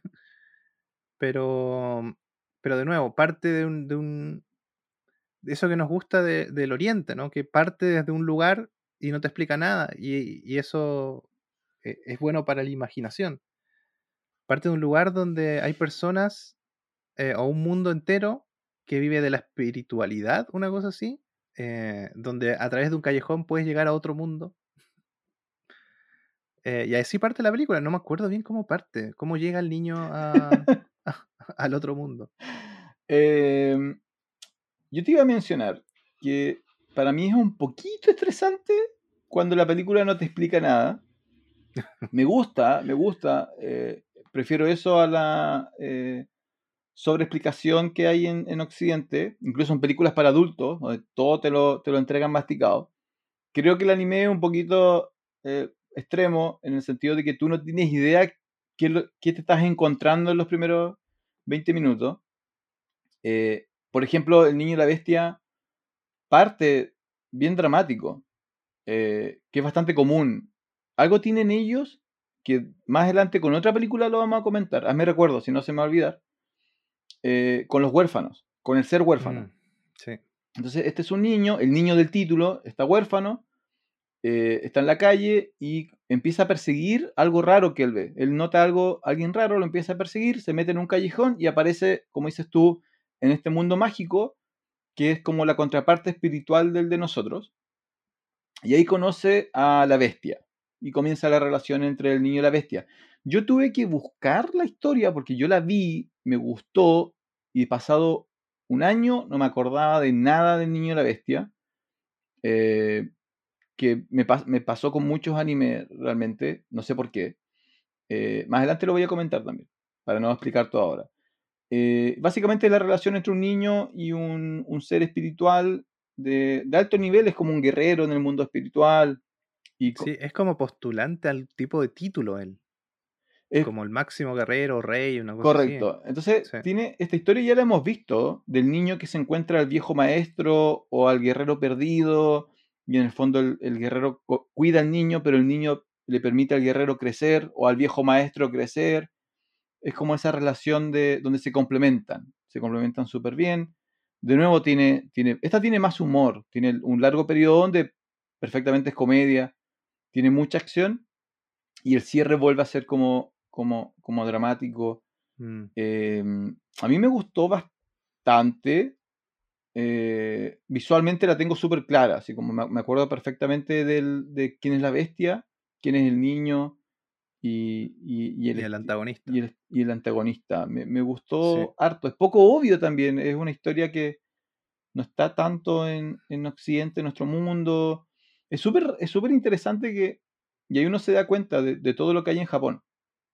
El- las series que nos llegan, eh, Naruto, Bleach, One Piece, Demon Slayer, Jujutsu Kaisen, to- son todas Attack on Titan. son Attack on Titan. Son todas tan enfocadas en acción y su anime es tan variado y es tan interesante y, y se aleja tanto de la acción. O sea, hay acción en Niño y la Bestia, pero no es para nada el centro de la, de la película. eh, y el centro son los personajes y, y te pasa que luego te olvidas que estás viendo animación y que esto es un dibujito animado, sino que co- conectas con, con, con la historia. Eso lo hacen, Mm. lo hace súper bien, lo hacen muy bien. Sí, ahora una cosa que, que quería mencionar es que, a ver, si usted es psicólogo o está estudiando psicología o le interesa la psicología, el anime es un buen, buen momento o buen lugar para ir a ver cosillas. Eh, yo me acuerdo que un profe nos dijo, yo estudié psicología un par de años, y nos dijo, nosotros somos sujetos en falta, somos un maniquí que tiene un agujero gigante, y no importa la ropa que le pongas encima, ese agujero nunca se va a tapar. Pero en el fondo ese agujero hace que avancemos en la vida y sigamos buscando más. Eso es como una definición psicológica. Y en este anime, precisamente eso es. Somos sujetos en falta. Es una persona, un niño que escapa de su realidad a otro mundo, se encuentra con este guerrero que en el fondo es el sabio del portal del camino al héroe, pero él tiene una falta, y la falta es que le falta disciplina, no quiere aceptar eh, lo que le tocó vivir, eh, es irresponsable, es como un niño chico, y, esta relación con el niño en el fondo hace que él empiece a tener eh, actitudes de padre sin saberlo, hasta el final, incluso en, en el final de la película se nota. Y, y sin ir más lejos, eh, el antagonista precisamente es un sujeto en falta con un tremendo agujero. no sé si te acuerdas, pero Sí, hay, hay un tema de ese agujero, de las cosas que te literalmente faltan. literalmente sí. lo, lo vemos en la película El agujero. Eh, así que en ese, en ese apartado es una muy buena película. Eh, eh, de nuevo, el anime es un lugar para, para estar, eh, abrazar la fantasía, digámoslo. Sí, te invita, te invita mucho a eso. Yo estaba pensando en Occidente, el, el que juega con eso es este director español o mexicano, el de Laberinto de Fauno, Ah, del toro. del Toro. ¿Es mexicano o Sí. español? Él es, es- español. Ya. Español. Si tú ves, si tú ves laberinto de fauno, si tú ves eh, el del agua, no me acuerdo cómo se llama. La forma del La agua. forma del agua. Él juega mucho con, con eso también. Y él es un declarado fan del anime. Eh, con- O sea, vamos, sin ir más lejos, el primer Oscar a una película de ciencia ficción lo ganó él con la forma del agua. y él, Nunca una película de ciencia ficción había ganado el y él tiene ese tema de sus peli- particularmente el fauno, ¿no? Tú no Mm. sabes si esto es la imaginación de la niña. Y te lo deja un poquito abierto al final, pero en el fondo lo que él te dice es irrelevante, o sea, no- ese no es el punto. Igual que el niño y la bestia, ¿no? Y, y hay varias películas de anime que juegan con eso, así como, de verdad, lo están, es irrelevante, lo importante es cómo esto afecta a los personajes. Y lo segundo, que eh, lo planteas tú bien, es que, eh, pero yo estaba pensando, creo que no hay, hay muy pocas películas de anime buenas, porque yo recuerde, donde el protagonista es una figura como aislada. O sea, si bien es el camino del héroe, el camino del héroe en, en Oriente, en Japón, el, el héroe siempre está vinculado a otros. Siempre, es algo, siempre hay familia, siempre hay amistad, siempre el crecimiento tiene que ver con tu vinculación con otro. Mientras en Occidente, nosotros, por ejemplo, el héroe siempre es individual. Siempre es Rambo, Rocky, siempre está solo y siempre es su, eh, es su victoria, ¿no? En, en- en el anime, tú no ves eso. Entonces, incluso en El Niño de la Bestia, donde la bestia es muy fuerte, de hecho es uno de los más fuertes de ese mundo espiritual, él solamente puede ser completado con la llegada de este niño, que es súper vulnerable eh, cuando llega, y que el niño crece y encuentra su identidad en este mundo cuando se rodea con otros. Entonces siempre está Mm. e- este tema de la comunidad. eh, eh, Está muy marcado en su historia. Entonces muy, son muy buenas películas familiares, son muy buenas películas para niños, y como dices tú, son buenas películas para, para estudiantes de primeros años de, de psicología. Me hubiera gustado que hubieras terminado tu carrera para ver qué películas veías en el último año, así como qué películas ve un psicólogo en, en el último año. ¿Qué hubieras Bueno, recomendado? una, una de las que se ven, yo no alcancé porque, yo, bueno, ya dije, yo hice dos años de psicología solamente porque en psicología 2 tú veías percepción, que a mí me ayudaba mucho en mi carrera. Y desde ese punto de vista era mucho mejor psicología que, que diseño, tú. Pero yo sé que en tercer año había un, un que ver The Wall, The Wall, la película de, de, Pink Floyd. de Pink Floyd, sí. Sí. Sí. Bueno, eh, para seguir adelante y mencionar, ¿has visto las fotos de la casa de Guillermo del Toro? No, Está llena de cosas coleccionables, así como de películas. Sí, Sí, un- él es como un ñoño. grande. un gran ñoño. Sí. Así que muy bien. Oye, le vamos a poner cortina a cada número, ¿no? Así como número 8. 8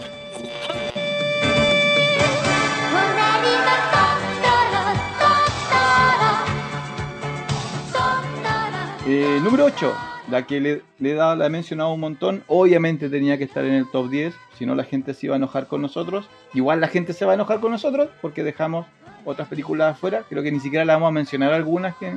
Pero bueno, Mm. la número 8 es Mi vecino Totoro de 1988. Creo que el mismo año que salió Akira. Eh, sí. sí. el mismo año que nos dio Akira eh, y su mensaje post-apocalíptico, salió Mi vecino Totoro, que es eh, la representación del amor con patas. Dirigido por Hayao Miyazaki, que es eh, uno de los directores pilares de Studio Ghibli. Sí, También, fundador. po. también está escrito por él, ¿ya? Y es la primera de Studio Ghibli que, que estamos revisando. Entonces ahora hacemos el paréntesis. ¿Qué es Studio Ghibli? Es este muy famoso, muy reconocido estudio de animación japonesa que mantuvo la hegemonía de las grandes producciones de animación japonesa en términos de, éxito eh, durante mucho tiempo. ¿ya? Y tiene varias representaciones en este top 10, pero podríamos hacer perfectamente un top 10 de películas de animación de estudio Ghibli sin ningún problema. ¿ya? Eh, por ejemplo, para recibir los retos al tiro, dejamos afuera Princesa Mononoke, Sí. dejamos afuera Porco Rosso, ¿ya? Eh, que en otros rankings ambulante. que, que ambulante, que en otros rankings estarían arriba, pero nosotros no quisimos transformar esto en estudio Ghibli y buscamos también distintas películas en términos de, de mensaje y de impacto. Pero la primera es, es Mi vecino Totoro porque es es la que seguramente mucha gente reconoce, visualmente mucha gente identifica, y Totoro, ¿no? que es uno de los protagonistas, es eh, quizás uno de los, de los personajes más reconocidos de la animación que no tenga que ver con un manga anime, creo. Mm. Sí, pero aparte es un icono en sí mismo el, personaje de Totoro. Hay mucha gente, bueno, yo sin ir más lejos, yo hace poco vi mi, vecino Totoro, hace un par de años atrás. Eh, sabía de la historia, sabía del personaje, sabía de todo, pero no lo había visto. Eh, es como Hello Kitty. Es como eh, ese, tipo de icono. Excepto que no, saben, no es tan capitalista. todos ven al monito de Totoro y lo quieren comprar. Es como y sin saber mucho, sin haber visto la película. Hello Kitty. Paréntesis, ¿viste el capítulo de los juguetes que nos marcan de Netflix? ¿Dónde está Hello Kitty? No. ¿Dónde te explica la historia de Hello Kitty? No, Hello Kitty tiene tatuado el dólar en el pecho, así como Hello Kitty es capitalismo puro y duro. Totoro no, Totoro tiene una historia ahí abajo, Hello Kitty, arriba Totoro. ya, la historia es súper simple, es una familia que llega a vivir al bosque o a un pueblo rural entonces, como está en el bosque, ¿cierto? La, mitología japonesa vincula el bosque con mucha espiritualidad. Eh, todo lo que hay en el bosque, en el fondo, tiene alguna representación de espíritu en Japón, ¿cierto? Eh, la, o sea, Japón tiene, más que una religión, tiene una visión espiritual del mundo. Entonces, más que dioses, más que dioses a los cuales ellos le rezan, ellos entienden que todo lo que está alrededor de ellos está vinculado a algo espiritual. Y mientras más antiguo y más natural, más fuerte esa conexión. Por lo tanto, todavía no hay necesariamente espíritus del router de Internet, pero sí el árbol y los animales y los ríos, todo tiene una representación. Entonces, esta familia que llega está formada por un padre, una madre que está en un tratamiento médico en, el hospital internada y dos niñas. Y, y, la historia es básicamente las niñas conectándose con este nuevo mundo espiritual de manera bastante, eh, no, no, sé ni necesariamente eh, de comedia, pero hay mucho humor, no hay tanto terror, hay, hay miedo, pero el miedo que sentiría un niño al enfrentarse a algo nuevo. Y el protagonista en el mundo espiritual es esta cosa que no sé cómo describirla, es como una ardilla mezclada con un Snorlax eh, o una ardilla con sobrepeso. Se llama Totoro. O la niña, la niña menor que lo conoce al principio, le pregunta su nombre, él no habla, él hace ruidos, y ella dice, ah, Totoro. Y es esta cosa gigante que las ayuda y que les permite a ellas avanzar también en, su crecimiento. Es una película súper familiar, súper... Eh, es muy bonita, es muy hermosa el mensaje, las interacciones. Sé que hay drama, pero no recuerdo, no, sé si hay un gran antagonista. No, eh, no, es la vida en el fondo. Es, la, vida. es el, crecimiento de ellas. Eh, y su vinculación con el mundo mágico. Entonces, de nuevo, está este juego de si Totoro en una parte, ¿no? No sabemos si Totoro es la imaginación de la niña pequeña porque nadie más lo ve, pero luego Totoro se presenta a la hermana, entonces ahí sabemos que Totoro es real, pero tampoco siempre está este juego, ¿no? ¿Cuánto es fantasía de las niñas? ¿Cuánto es, realidad? La imagen icónica es las niñas esperando un, un bus en, la estación, en el paradero de micro y al lado está esta ardilla con sobrepeso eh, gigantesca, con una mirada como en blanco, así como que obviamente eh, está pensando en otro plano de existencia la ardillita, pero está como, es como su amiguito. Ese es como el, típico póster de, mi vecino Totoro. Yo lo vi eh, dos veces. Una, mi primer acercamiento al anime no fue bueno. La primera vez que vi, vi Totoro y vi mi Princesa Mononoke, o sea, Princesa Mononoke, no me gustaron quizá porque era muy joven, yo quería más, más, más trompazos, ¿cierto? Porque para mí lo japonés era trompazo. Lo volví a ver después más adulto y sí, son súper bonitas historias y fluyen súper bien y la animación es excelente. Eh, ¿A ti qué te pareció? A mí, eh, bueno, quería partir diciendo que Studio Ghibli se caracteriza en sus películas por un par de cosas. Una, que todas están en Totoro. Una es la relación de las personas con la naturaleza. Hay mucha naturaleza en, las películas de Studio Ghibli. Lo segundo es que creo que siempre, y si no es siempre, es el 99% de veces, la protagonista es una niña mujer. Mm. Eh, y es una niña no princesita siempre, sino que es como empoderada, inteligente. Y estamos hablando del 80. Eh, es algo que recién Disney está haciendo ahora. Eh, y tiene esto de la esp- espiritualidad que tú decías, ¿no? Entonces, Totoro es una película totalmente familiar para ver. Mi, hija más chica, yo la vi con ella cuando tenía dos años y es la primera película que vio completa. Una niña de dos años no ve una película completa. No solamente eso, sino que creo que la ha visto como diez veces ya. Ahora tiene casi tres. Eh, y de nuevo, es, es raro el género, porque no es drama en sí mismo, no es un dramón. Eh, hay un par de hechos al final de la película que se tratan algún nudo, pero ah, yo hice el paralelo cuando hablamos de Minari. A mí me parece que Minari es muy parecido a Totoro en el cuanto de que es una película que te va contando una historia, que siempre es como linda la historia. O sea, Minari es mucho más dramón que, Mm. que Totoro, eh, pero tiene la naturaleza, tiene niños, es como eso. El- ahora la película juega con eso de que ellos están en un cambio radical, que es pasarse una casa a vivir a otro lado. Su mamá está enferma, las niñas. Entonces la película te plantea de que ellas para escapar de la realidad pueden crear este personaje, porque solamente ellas dos lo ven, eh, los adultos no los ven. Y hay una- un personaje de una abuelita que los ayuda, que ella entiende este mundo. Dice que ellas ven algo, los niños tienen un mundo aparte. Eh, ellos ven unos personajes que son como unos conejitos redonditos de polvo. Son unos, unas madañas, unas pelotitas con pelos negras. Eh, ven a Totoro y Totoro igual tiene unos amiguitos también. Eh, una escena memorable es cuando hacen crecer el bosque. Mm. Ellos plantan algo y lo hacen crecer. Y después eh, eh, otra escena memorable es el bus gato de peluche. Entonces cuando ellas se suben al bus, por ejemplo, para ir a algún lugar, eh, la gente no ve el bus ni las ve a ellas, pero ve el viento pasar, siente el Mm. viento. Entonces te- siempre, siempre te juegan con eso, con la espiritualidad. ¿Será que el espíritu del bus es el espíritu del viento? ¿Será que Totoro es el espíritu, espíritu de la naturaleza, del verde? Eh, y el hecho puntual que te hace dudar harto de lo que estás viendo es cuando ellas van a visitar a la mamá que está en el hospital y le dejan algo. Entonces te dejan, te dejan pensando, ¿fue realmente? ¿Ellas fueron con el bus? ¿Llegaron con el viento? Eh, porque estaban lejos de la mamá también. Eh, bueno, y otra cosa que mencionar es que ellas, su- como su mamá está en el hospital, su papá trabaja lejos, ellas siempre están casi siempre solas. Entonces igual te da es- esa sensación de que, que hacen dos niñas solas y crean un mundo, en el fondo. Es muy bonita la película, muy familiar. Sí, lo otro, que, que- que bueno que me hiciste acordar con lo de Minari. El- estas películas terminan, pero no son el final de la historia.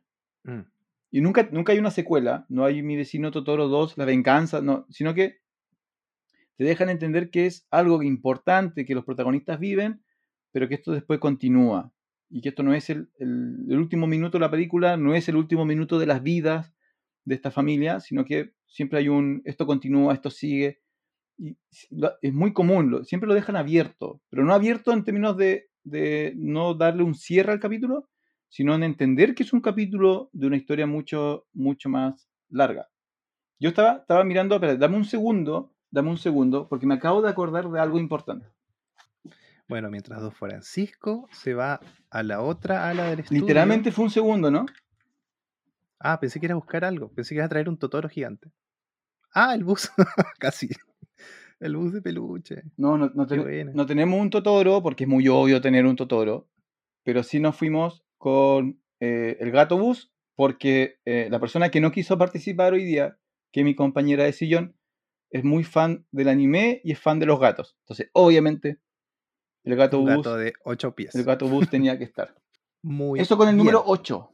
Ahora, Sí. antes de pasar al número 7, eh, ¿qué hicimos? ¿Por qué pusimos esto ahí? Ya no me acuerdo. Tú lo pusiste, Tenemos-. No, Ah, sí, lo puse yo. Yo no, no, que lo puse yo, lo puse yo. Ya, entonces, eh, resulta que eh, mientras buscábamos el top 10 de películas, eh, y tú lo comentaste al comienzo, que estas películas son, son muy importantes en Japón, eh, como, un- una, como expresión cultural, ¿no? artística cultural. No son para los niños, sino que es para el público general. Y eso está llegando a nosotros hoy día. Eh, revisamos el ranking de las películas de animación más taquilleras y ver cómo les va en, en Japón. Eh, y hay tres de nuestro top 10 que están en ese top eh, 10 de plata. la primera ya salió, que es Weathering with You, que está número 7 en recaudación de plata. ¿Ya? Sí, ahora anota, eh, es la este es recaudación mundial, sí. Sí, Lo sí. sí. Ahora lo voy, a, lo voy a explicar, porque por eso quiero hablar de Totoro. Entonces, este, esta es la plata que reunieron en taquilla en el mundo. Y la número 7 en ese ranking de plata es Weathering with You, que es nuestra 10 en, top de animación.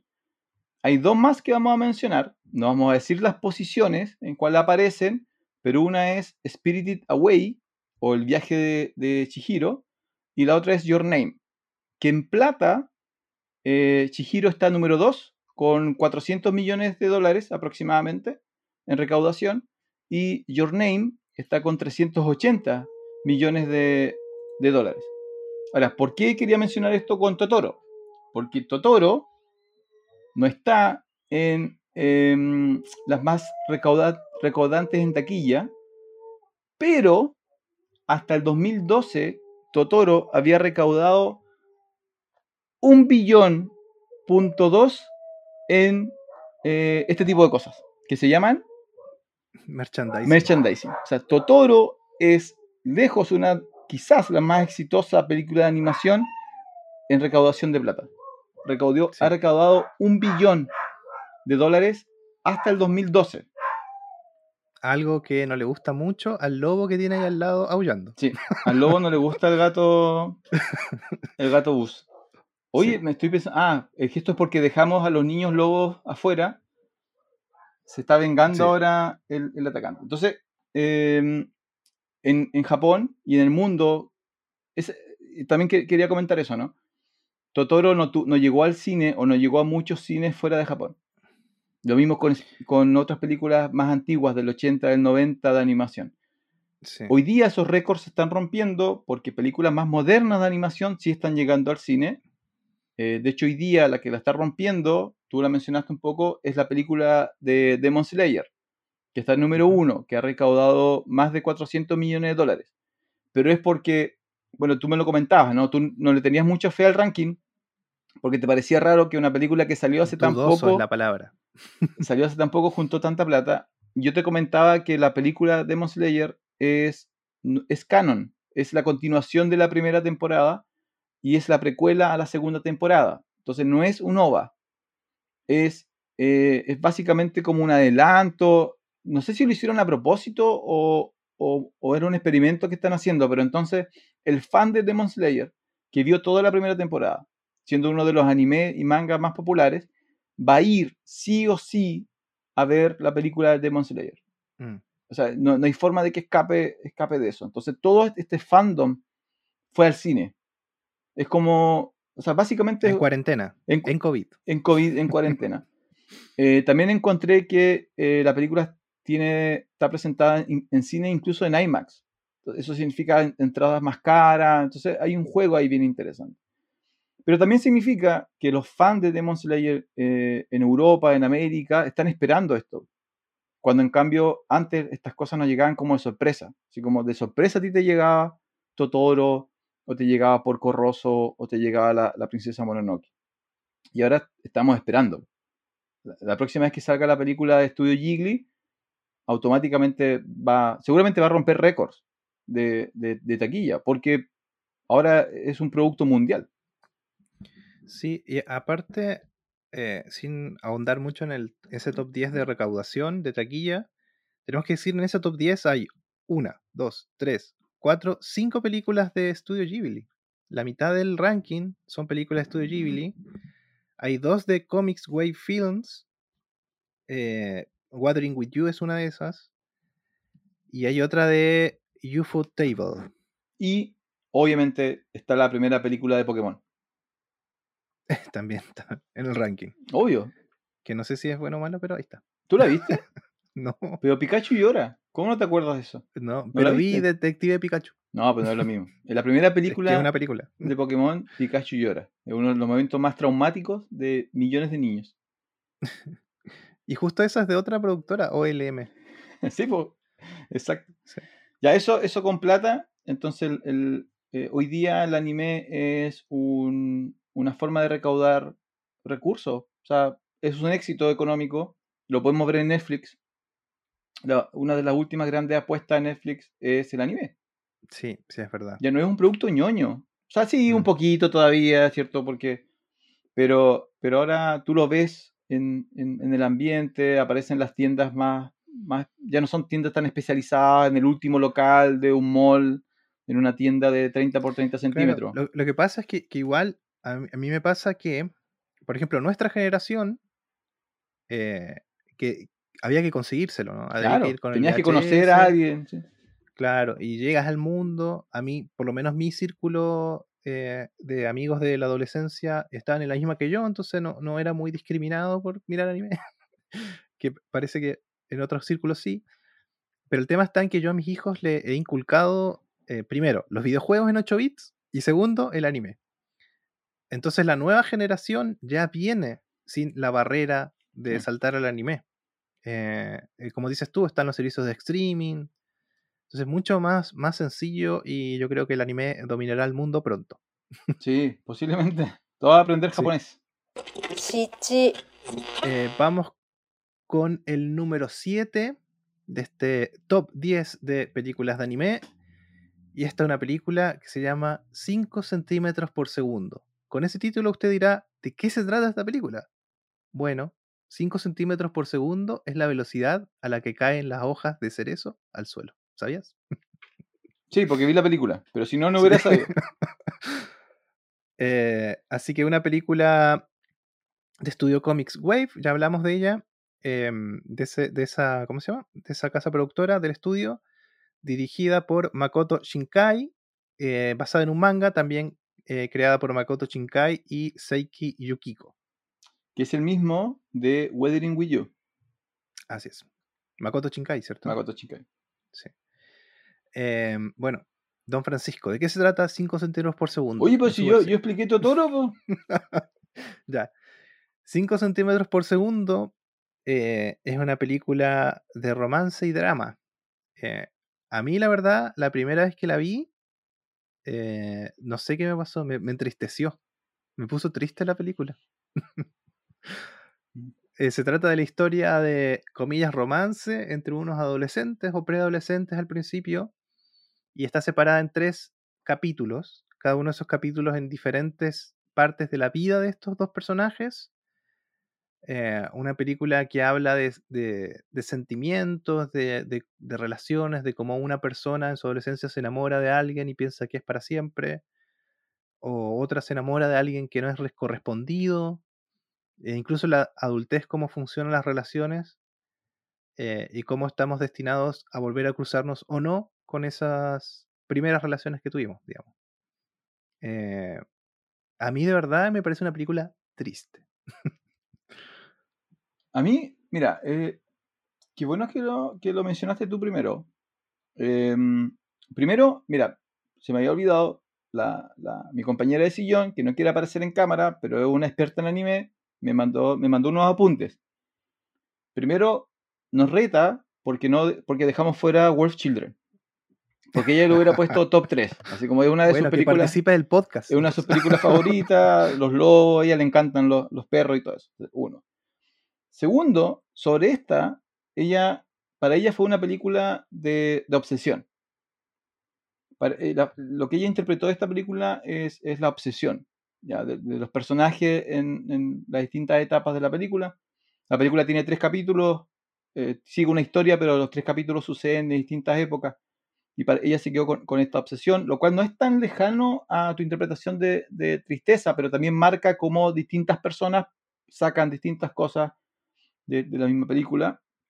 También siento que, que a nosotros dos nos, nos traicionó un poco eh, nuestra edad, porque hay tres películas de Makoto, eh, y yo creo que la razón por la cual las tres están es porque por la excelente animación y porque las historias son, son adultas, son más para el público adulto o el joven adulto, eh, con elementos de nostalgia y con elementos de revisar tu vida, ¿no? E- Esta película te invita a recordar un poco tus errores, lo que sentiste, o como dices tú, ¿no? Tu primer amor y cómo te relacionaste. Y, Yo creo que juega, Makoto juega mucho, mucho con eso.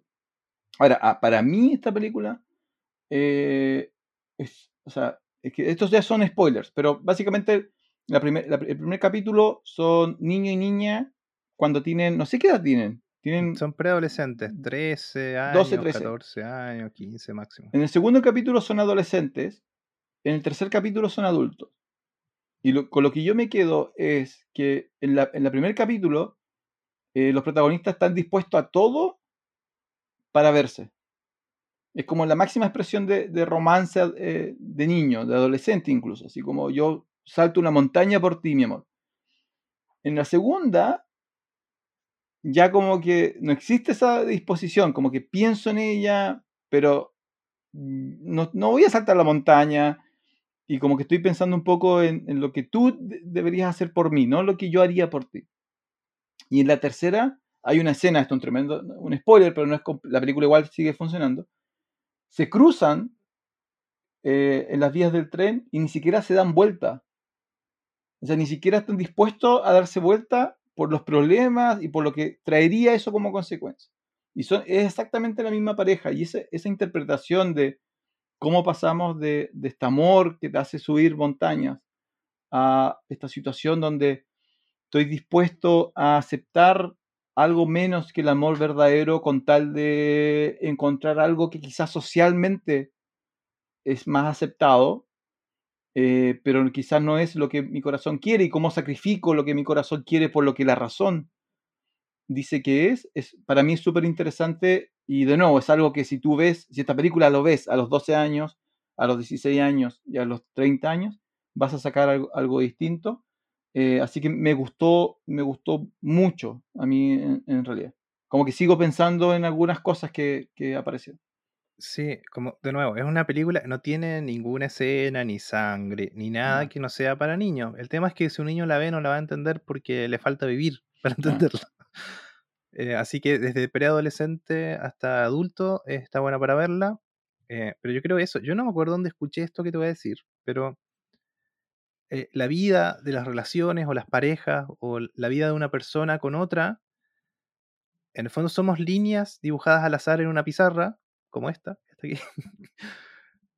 Y pasa que a veces esas líneas siguen el mismo camino paralelas. Por ejemplo, si es- esta persona eres tú y esta persona es tu pareja, hay un momento en la que se cruzan y siguen paralelas y no importa lo que hagan, siguen girando iguales. Pero siempre hay un mundo en la que se separan, hay un punto, en una, en una edad, se separan porque se dejan de ver. En el caso de esta película se cambian de ciudad, se viven muy lejos uno del otro y son muy pequeños como para ir a verse, una cosa así.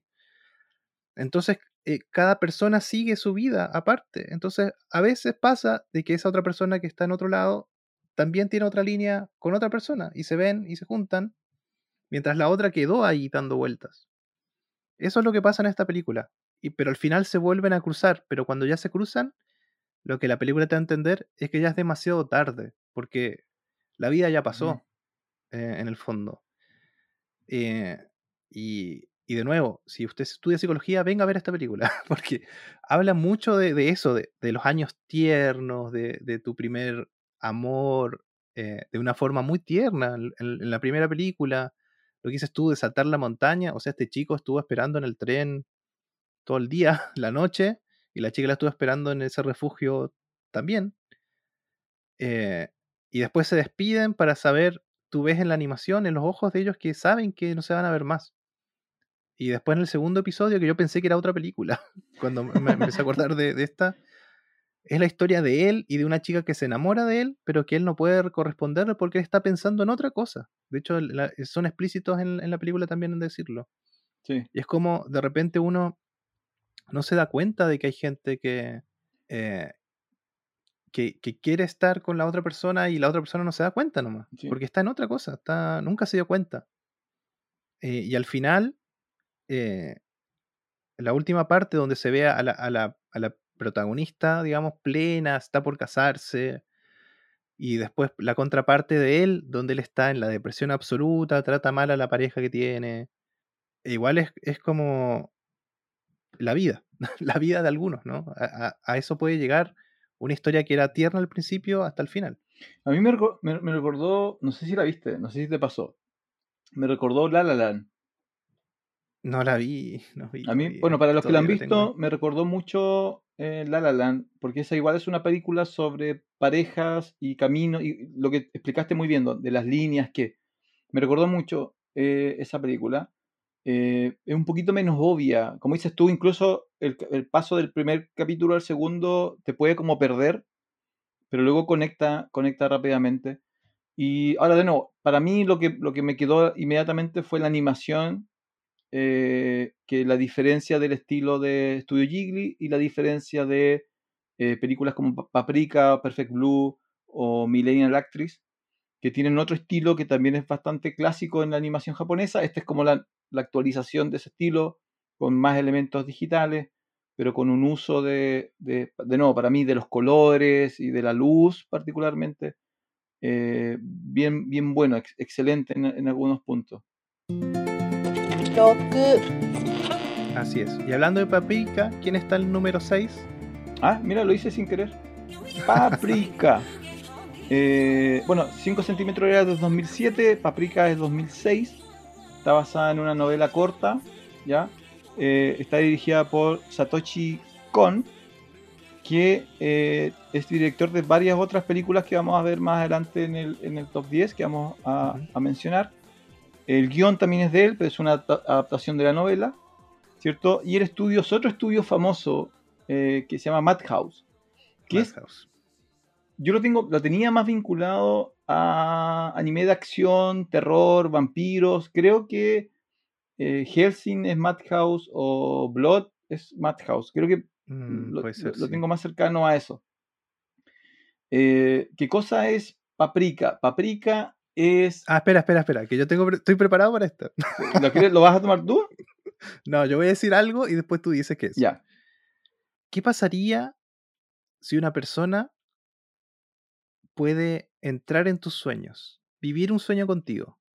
¿Qué pasaría si esa persona puede plantar algo en ese sueño para generar otras cosas en la vida real? No, no es Inception, la película de Nolan, sino que es Paprika. Eso, claro, me arruinaste el final porque yo igual iba a hacer la vinculación con Inception. Yo te iba a decir, es Inception, del 2010. Ya, em, cuando salió Inception, la película de Nolan en el 2010, y se llevó todos los elogios y todos los muchos premios por ser tan original, y etcétera, etcétera, mucha gente en ese momento, muchos ñoños, pero como nadie escucha a los ñoños porque están muy abajo en el sótano, eh, dijeron, no, pero si esto es Paprika. Esta historia ya la contaron, esta premisa ya la contaron en Paprika, que es una historia de animación, ¿ya? Eh, y efectivamente Paprika usa el mismo... eh, o sea, Paprika es como una precuela a Inception, uno podría plantear, en el sentido de que es el nacimiento de la tecnología en la cual tú puedes ingresar y alterar los sueños de otra, de otra persona y qué generaría eso, qué, qué posibilidades negativas y positivas generaría, que es lo mismo de, de- de Inception, pero en Inception la tecnología ya está como instalada y ya como que ellos saben cómo funciona. Paprika están comenzando a jugar con, están como la versión beta. Eh, pero es eso, entonces la- la- eh, es, es difícil, una vez que tú ves Paprika, es difícil pensar que, que los creadores de Inception no, no la vieron. No la vieron. Eh, Sí, hay, hay diferencias, sí, hay que darle crédito a Inception, pero eh, es que antes de, de ver Paprika yo veía eso, gente que ponía, no sé, un- una escena de Paprika y la escena de Inception y eran iguales. Yo decía, pero ¿cómo? Eh, porque incluso se, se nota que se inspiraron en, en la película. Ahora hay diferencias, sí, y, y claro, yo al principio pensaba que era una copia exacta, pero no, o sea, hay, hay una diferencia importante eh, que se trata de eso. En Inception no usan tecnología, esa- ellos in- inducen al sueño de alguna forma. La tecnología es para, para, ¿cómo se llama? Para monitorear los niveles de palpitaciones, para ver si la persona se va a des- despertar, le meten un suero. Aquí en Paprika hay un aparato tecnológico que te permite captar esas ondas de sueño eh, y, a través de ese aparato, que supongo que es Bluetooth, te puedes eh, meter en el sueño de la otra persona, en el fondo. Y, está en fase experimental. digámoslo así, hay, están, son, existen las suficientes diferencias legales como para evitar Ah, una sí. demanda. Eso es, Sí. eso es la diferencia entre Inception y, y Paprika. Eh, bueno, a partir de esa premisa, Paprika es un thriller de ciencia ficción. Es un thriller, sí. un Em, thriller. Hay una persecución. ahí- sí, es un thriller. Ahí donde yo, a mi gusto, es el punto más bajo de la, de la película, porque la historia es eh, bastante conocida. Es, hay una tecnología nueva, hay alguien que lo quiere usar para el bien, hay alguien que lo quiere usar para el mal, ah, y hay dos tipos de malos, el, el malo que conocemos al comienzo y el giro que te muestra el malo verdadero. Y eso lo hemos visto muchas veces. ¿Cuál es el fuerte de, de Paprika? Eh, cómo hace uso de la animación para jugar con el concepto de estás en un sueño, no estás en un sueño, y cómo se rompe la barrera de los sueños, y lo que puede o no puede pasar en un sueño, que da material para, en algunos casos de Paprika, pesadillas. O sea, hay, hay cosas que tú ves en Paprika que si tú lo vieras, si lo pudiéramos ver en live action, sería pesadillas durante semana o te daría miedo meterte en esa tecnología. eh, porque la forma en la que es, es del top 10 es quizás, quizás, em, la forma más oscura que, que yo recuerdo que estemos viendo del uso de la fantasía. O sea, esto es fantasía para tenerle miedo. Y creo que no es al, eh, al azar que sea porque es fantasía nacida de la tecnología, donde todo lo Sí. demás es fantasía natural, espiritual. Sí, es verdad. eh, a mí, yo no, no quiero hablar de con spoiler de esta porque quiero que la gente la vaya a ver directo. Pero mm, en el fondo es, la película te plantea de que hay esta, esta tecnología en desarrollo, pero también te juega el inicio de la película, que hay personajes que no sabes si son reales o no. Y la película en el fondo juega contigo a todo momento en decirte, oye, ¿esto es la realidad o esto es un sueño? Incluso podríamos interpretar que toda la película es un sueño en algunos puntos. Ni hablar del final. y es muy interesante cómo, cómo hacen ese juego, cómo hacen la persona eh, que tiene como un alter ego y en el sueño es una persona, en la realidad es otra, que se pueden hablar, que si son partes de la misma persona. em, capaz que, que mm, yo, Jonathan, tengo una, un, un- dentro mío hay un personaje mucho más lúdico, un Jonathan lúdico, Un director más amable. claro, o al revés, una persona mucho más despiadada y que yo podría, pudiera ver a esa persona y esa persona ah, hiciera otras cosas en el mundo de los sueños. Hay, hay un robo de este material y se dan cuenta pronto de que, mm, de que l- lo están usando para algo. Eh, están invadiendo los sueños de otras personas para que hagan cosas. Y, y es muy, muy divertido porque al principio me descolocó, porque cuando alguien estaba soñando, empieza a hacer cosas y a hablar de, no sé, la luna se mueve a 5 centímetros por segundo en tal cosa, bla, bla, bla, y te empiezan a decir algo y tú después te das cuenta que es el sueño que ellos están teniendo o las cosas con las que sueñan. Y en los sueños las personas se transforman en objetos, que en el fondo son objetos de su mismo sueño. Hay una familia entera que se transforma en los gatitos que hacen así, Mm. porque en el fondo es una familia que seguramente quiere plata o prosperidad. Hay otros que se transforman en señales de tránsito, porque seguramente trabajan en eso, no sé.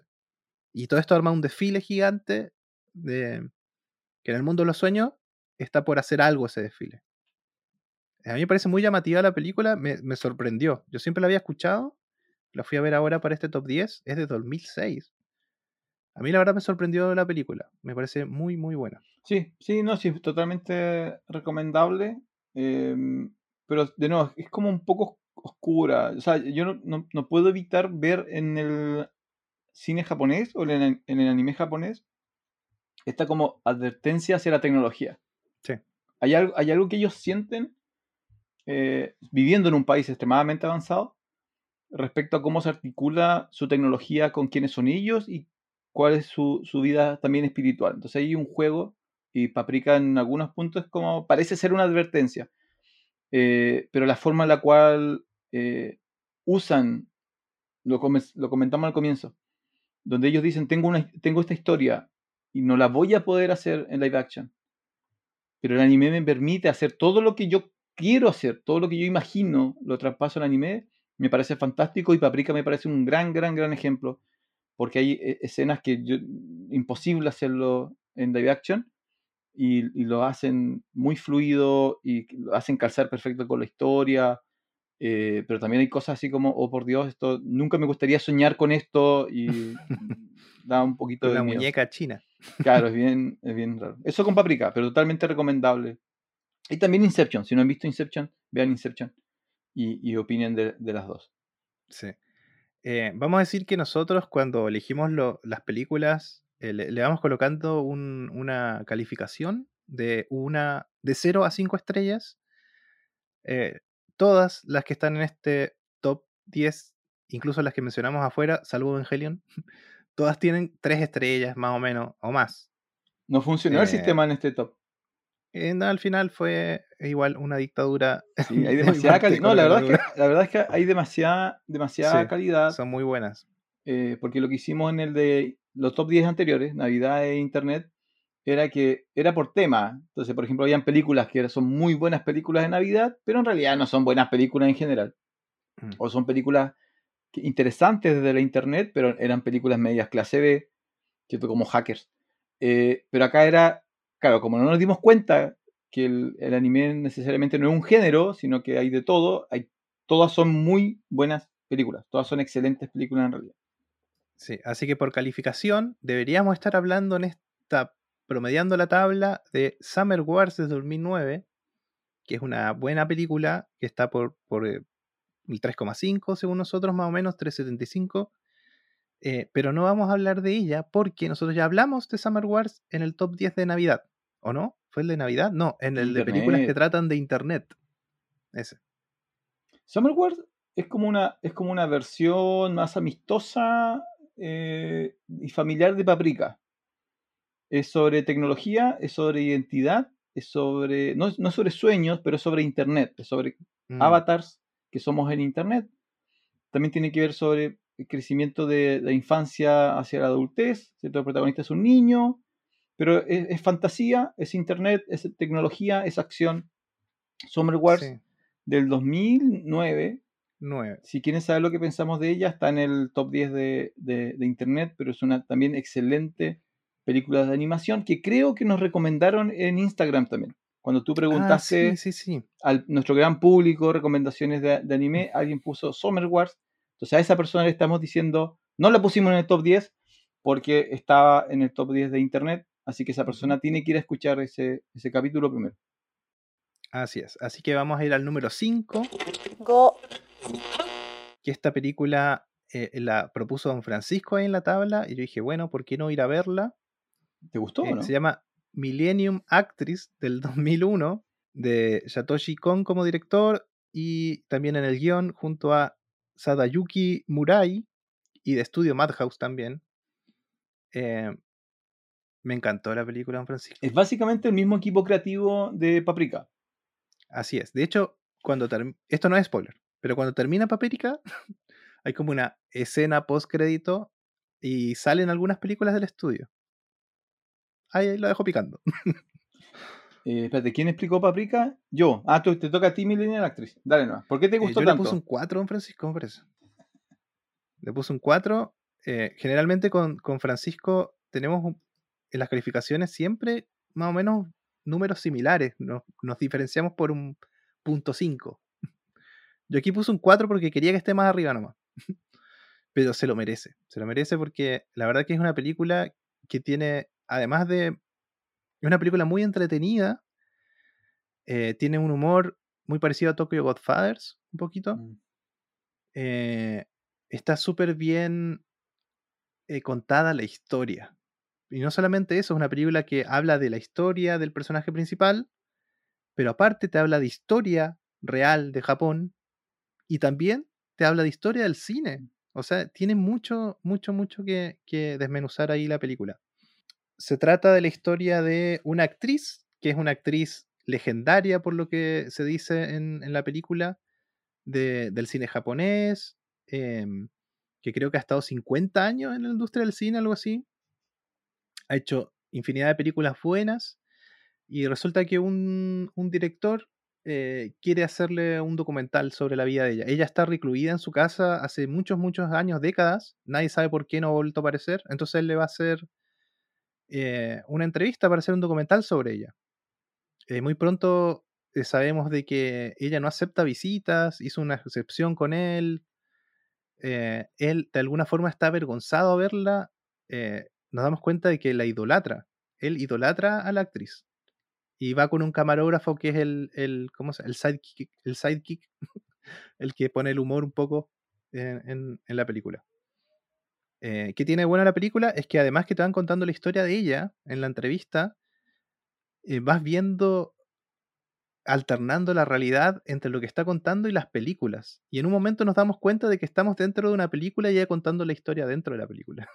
Es muy buena, la verdad que es muy recomendable. No sé qué hizo usted, don Francisco.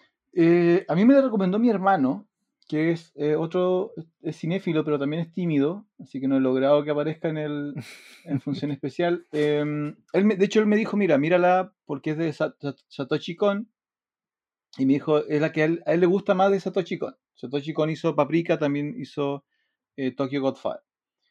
Eh, y me dijo, no, pero esta es la que más me gusta. Y yo la vi, eh, me sorprendió porque de nuevo, en los primeros 10 minutos tú no sabes lo que te vas a encontrar. Eh, no sabes qué tono va a tomar la película. Yo pensé al principio que iba a ser más seria, que se iba a transformar en algo de, suspenso o terror, porque, eh, claro, esta actriz está recluida y tú no sabes por qué. Y luego, claro, se transforma en un tono, en un tono mucho más relajado, casi comedia, por la forma en la cual ellos eligieron, que me pareció súper súper interesante y no recuerdo si otra película lo ha hecho, que es, a ver, normalmente cuando tú haces como una, sea real o no la, la- la- el biopic, ¿cierto? La persona empieza a contar, así como, bueno, yo nací en, y te empiezan a mostrar la escena, eh, y tú simplemente empiezas a escuchar voces en off, ¿no? Ah, entonces usted hizo tal cosa, sí, ay, pero te muestran los hechos sucediendo. Y acá la película decide que la mujer empieza a contar su historia y su historia se transforma en sus películas. Y, el tipo que está haciendo el documental es parte de las películas, se transforma como, se mete como en la, narrativa y participa de la aventura de recordar la vida de la actriz a través de las películas de la actriz. Y eso yo nunca lo había visto y genera un montón de interacciones simpáticas, acelera el ritmo, porque entonces no es que estás escuchando dos personas hablar, sino que te van mostrando lo que va pasando. Es súper interesante, eh, muy, eh, y la, la película se vuelve muy liviana en términos de, emociones y sensaciones, donde detrás hay una historia de amor y también un poco de obsesión, de obsesión donde ella, todo parte porque ella conoció a un hombre de la cual se enamo- es su primer amor y nunca más lo volvió a ver. Y es, es como ella sigue a, la búsqueda de ese primer amor. eh, y de nuevo da lo mismo al final. Es súper interesante, es como no es, no es sobre eso realmente, es sobre la vida de ella. Y el motor es la historia de amor y el camino son sus películas. Las, yo, Hay un McGuffin también ahí. también. Después las películas yo me di cuenta que en el fondo es la historia del cine japonés. Sí. Ella parte, y, y si tú quieres una versión muy resumida de lo que se trata el cine japonés o la tradición del cine japonés, Millennial Actress te lo cuenta muy bien. Par- el cine japonés parte con siendo una, una herramienta de propaganda del imperio, después se transforma en cine eh, tradicional, posguerra, cuando no quieren recordar lo que pasó en la guerra, sino, entonces regresan más atrás eh, al, tema de los samuráis, entonces después se transforma en, comedia, después se transforma en ciencia ficción, es como tú puedes ver el cine japonés evolucionando a través de Millennial Actress, lo cual, de nuevo, es súper interesante, entonces la película logra contarte tres, cuatro cosas, pero muy bien ensamblado, con personajes muy simpáticos, que no me acuerdo el nombre de nadie, pero son muy simpáticos. Por ejemplo, el Psyche, como dices tú, como él, como él no está comprometido con, la, con el proyecto, eh, porque cua- cuando ellos se meten en una película de samurái, la, la mujer se recuerda con la ropa de la película y el tipo, el director se mete en la película también como un personaje y el psychic no. Porque el psychic Sí, nu- es que- nunca vio las películas, no le interesa, entonces él está como en su ropa moderna con la cámara. Es que es muy divertido como lo... Está súper bien escrita. Es de de todas, yo creo que es la mejor escrita es esta película. Mm. Porque aparte, en la película parte con eso, lo que dijimos, vamos descubriendo muchas cosas sobre el director y sobre ella. Eh, pero claro, al principio, que es un recurso genial, están hablando ellos desde un lado, así como yo estoy hablando contigo, de un lado la actriz, de otro lado el director con el camarógrafo, ella empieza a hablar, nos metemos en el recuerdo, que es algo típico. O sea, una persona habla de algo, se recuerda cuando era chica, y de repente lo vemos a ellos dos parados al lado de un poste, así como el camarógrafo, así como mirando lo que está pasando, el vestido tal cual, el director eh, ahí al lado. Son eh, testigos del, del recuerdo de Mm. ella, y no te das cuenta cuando el director se calza la ropa de la película y pasa a ser un personaje de la película. Eh, y de hecho hay una escena exacta donde ellos están, él está hablando como te voy a proteger y con, con la ropa de, no sé si de samurái, y después corte y se ven ellos dos en, en la entrevista con las caras de actuando, como ella le gracias por actuar esta parte, Claro, así como porque se sabe, la, así. se sabe la película. Y Claro, porque es fan, él es fan Claro. de ella, así como. Ahora, el, el- el cierre es, es el mensaje de eh, el- lo importante es el camino, no el, el- el destino. eh, que otras películas lo presentan, pero esta quizá lo presenta, lo presenta mejor. Eh, de nuevo, es- es- a mí me parece excelente. Me parece que, que muy conscientemente el director elige contar una historia muy japonesa o muy de historia japonesa, pero para, el- para todo el público. No sé si a propósito, pero me, me da la impresión que sí, porque no necesitas saber historia de Japón para entender lo que está pasando. La evolución es muy, muy natural. Obviamente, si sabes, si sabes algunas cosas, lo, lo valoras más, pero Claro, pero aparte hay referentes que son como universales. Hay una escena en un barco despidiéndose, tú dices, ah, Titanic. Eh, la escena del espacio, dices, ah, Odisea del espacio. Eh, tiene como muchas cosas que puedes pasar a este lado también y te vas dando cuenta que, que tal vez allá hicieron cosas antes que nosotros. claro. Sí, no, es bien. Es muy buena. Yo no la cono- La verdad, yo no la había ni escuchado. Tengo que ser honesto. No la había ni escuchado. Cuando mi hermano me la recomendó, yo dije, ¿qué será esto? La empecé a ver, la encontré un poco fría al comienzo, así como, bueno, ya. Me recordó a Ochin. No sé si tú te acuerdas de, de Ochin. De la novela Ochin, que duraba años.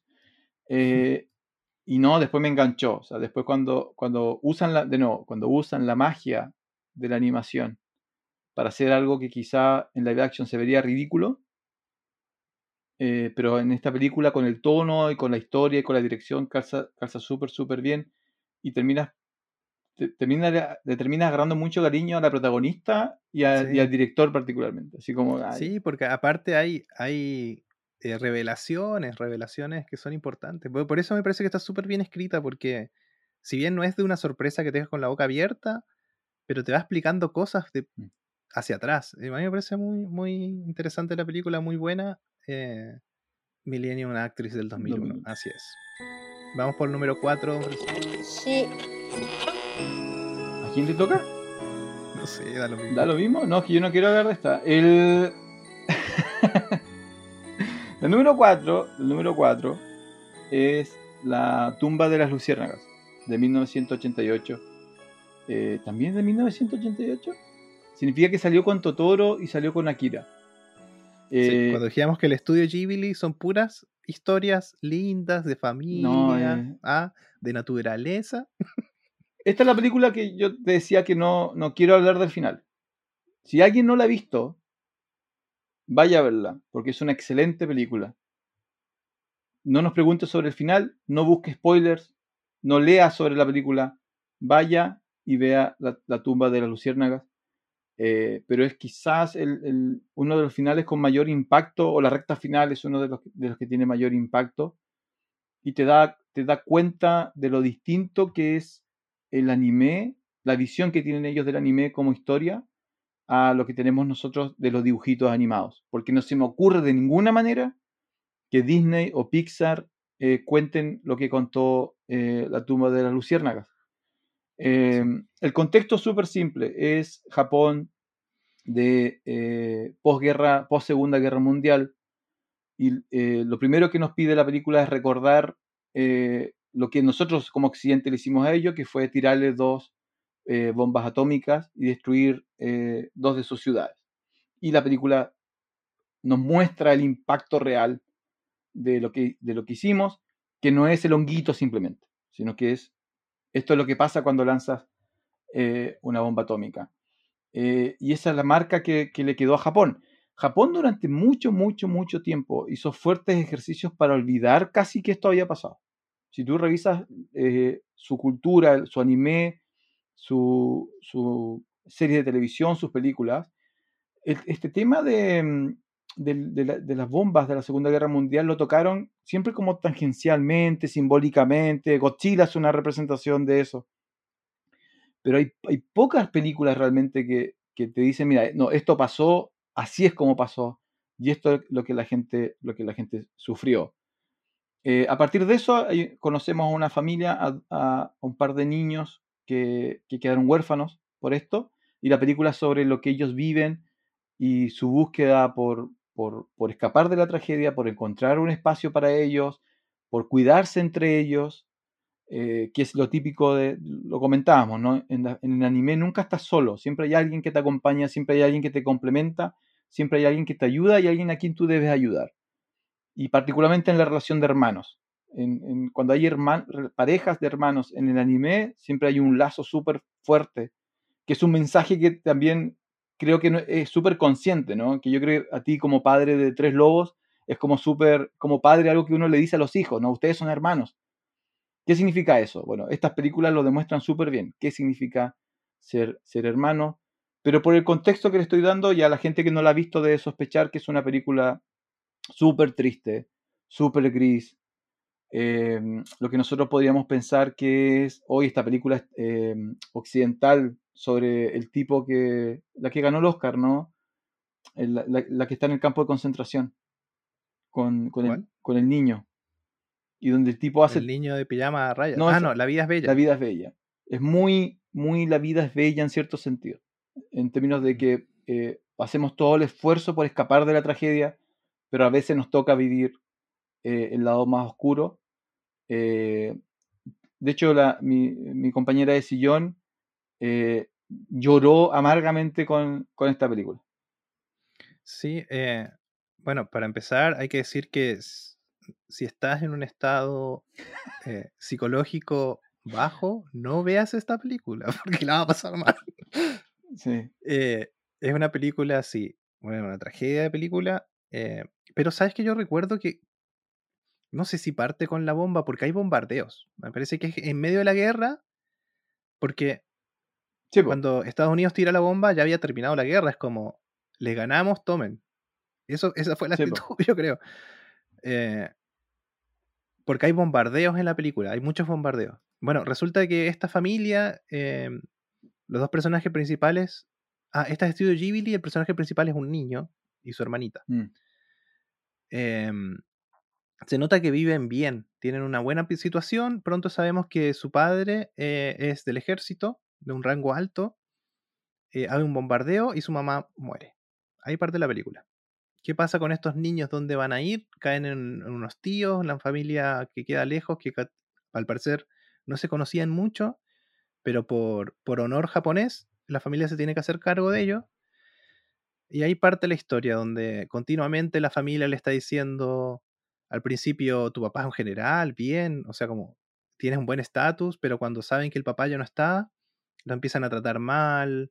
¿Qué estás haciendo tú por tu país? Yo hoy fui a trabajar. ¿Qué haces tú, niño? No estás ni trabajando. Y los niños parten, eh, tienen que irse del lugar. En el fondo se van, se van, se van a otro lugar, encuentra como una cuevita él donde viven como pueden vendiendo cosas que tenían ellos escondidos, tenían una reserva de arroz por los bombardeos. La película cada vez se pone más triste, pero sobre todo al principio, al principio te muestran como el mundo de hoy, donde hay unos niños muriendo pidiendo comida, unos adultos que tú asumes que fueron, que capaz estuvieron en la guerra, uno de ellos muere, después el otro dice, otro más se murió. Hay como un, un vejamen por esas personas, eh, una apatía por la sociedad de esas personas que no están contribuyendo. Esa lectura tiene la película también. Sobre todo al final, que el final es desgarrador. ¿Sabías que venden esos dulces? ¿Esa lata de dulces las venden? Em, y en el fondo te, te muestra al final, sin hacer spoiler, es Japón es esto por todo lo que te mostramos en la película. Entonces, piénsalo. Porque al final te muestran la ciudad el día de hoy. Con edificios rascacielos y luces Sí, y todo no, el yo- desarrollo. Yo no, no, no, no lo he investigado. Yo no sé si hubo, hubo un acuerdo de ellos. En algún momento, como te digo, ellos A ver, porque piens- piénsalo de... Bueno, tú vienes de Argentina, ¿no? Sí. Piensa la, la relación que tiene Argentina con, con la- con las guerras que ellos han luchado y las guerras que han perdido hasta el día de hoy.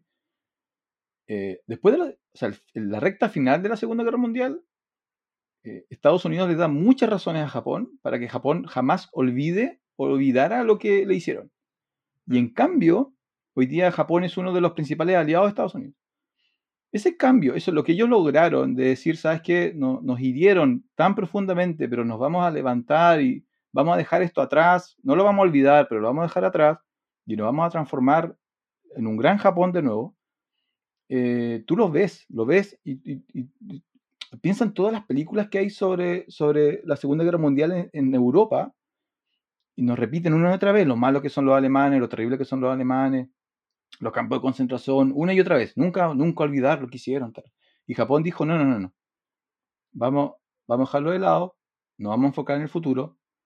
Y para mí esta película es una de esas excepciones que no, de nuevo, no sé cómo llegaron a ella, no sé cuál es la, la idea.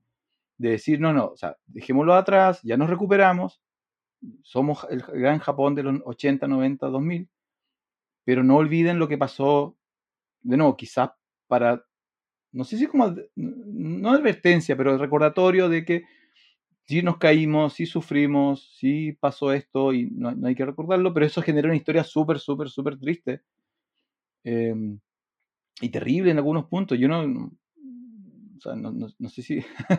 de hecho, como digo, mi compañera si yo no la, no la quiso ver de nuevo. Dijo, no, no, yo- dijo, "Te- puedo ver lo- lo- los niños lobos cinco veces, dijo, pero no voy a ver de nuevo la tumba de la luciérnaga eh, porque es muy dura. Es, muy, muy, muy dura. Sí, y eh, un- una, una curiosidad, no sé si sabías que el afiche de la tumba de las luciérnagas aparecen los dos niños y las luciérnagas. Tú dices, hay unas luces detrás, son luciérnagas. Pero si tú metes el afiche en algún programa de edición y subes el contraste o lo bajas, eh, no son luciérnagas, sino que son el bombardeos. Sí, sí, eso, yo no sabía si era verdad, pero No, sí, es- sí, es verdad. se usan, eh, sí, eso, eh, Inglaterra también que tiene varias películas que juegan con eso, o, cosas visuales que juegan con eso, porque ellos también fueron muy bombardeados por Alemania, que es que muchas veces los misiles usan como, primero lanzan como uno, unas cosas que iluminan o que guían el proceso, claro, y es como, ahora, eh, es bien tramposa, o sea, em, para alguien que vio, alguien, imagínate que alguien, una familia que dice, oye, vimos Totoro, nos encantó, vimos eh, Spirited Away, todo de Estudio Ghibli, son puras películas bonitas, oh, mira, la tumba de la luciérnaga debe ser parecida, además sale niñito en la portada, ser como una película súper infantil, y así como después tú, ¿cómo le explicas a tu hijo? Así como, no, no te... ¿Ya? Traumado tu niño por, por la tumba de la luciérnaga. Sí, así es. ¿Sabes qué? Yo pensándolo bien, voy a dejar pasar un tiempo para verla de nuevo, porque hace tiempo que no la vieron. y quiero verla. Después abrazando a tus lobitos, así como, no, Sí, no. nunca te dejaré. Eh, sí, bueno, así que, eh, de nuevo, esta película yo le puse un 4, don Francisco no le puso nota, pero yo dije ya, cuarta nomás.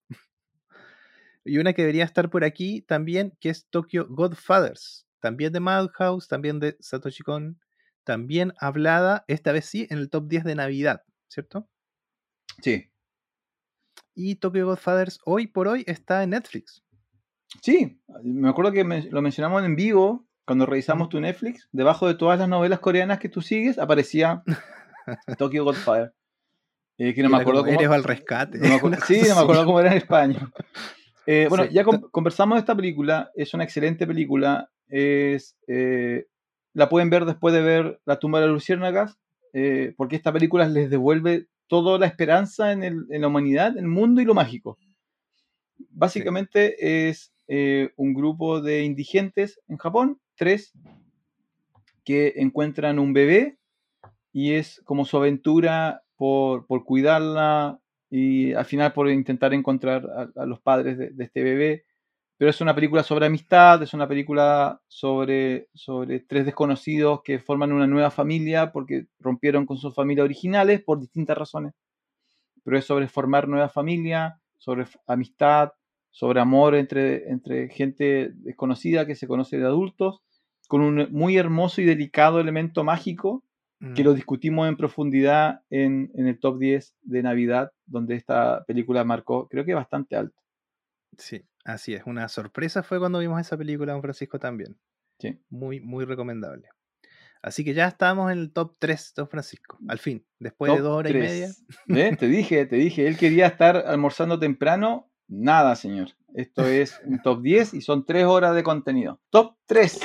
3、Eh, yo la conozco como Spirited, Spirited Away, pero eh, en español se llama El viaje de Chihiro y me parece que la traducción más correcta es la del español.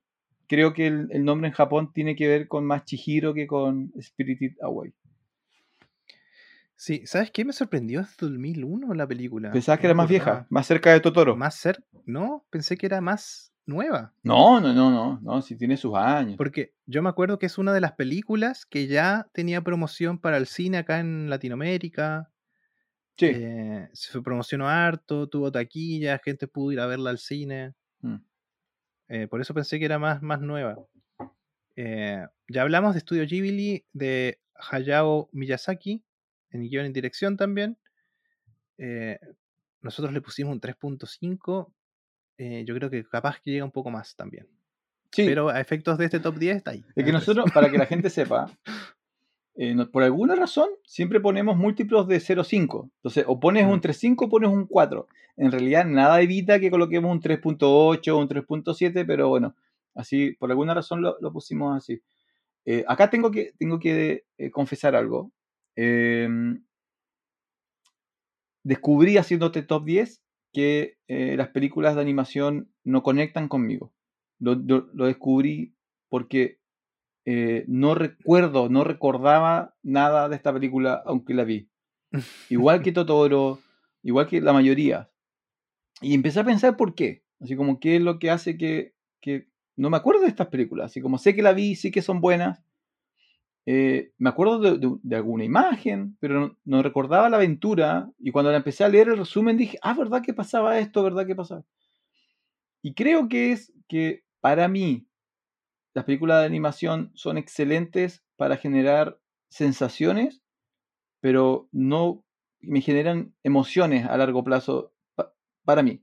Entonces, cuando las veo, conectan muy bien conmigo, eh, tienen humor, me hacen reír, eh, empatizo con los personajes, me da pena cuando pasa algo triste, pero termina la película y muy poco de esa película queda conmigo a largo plazo.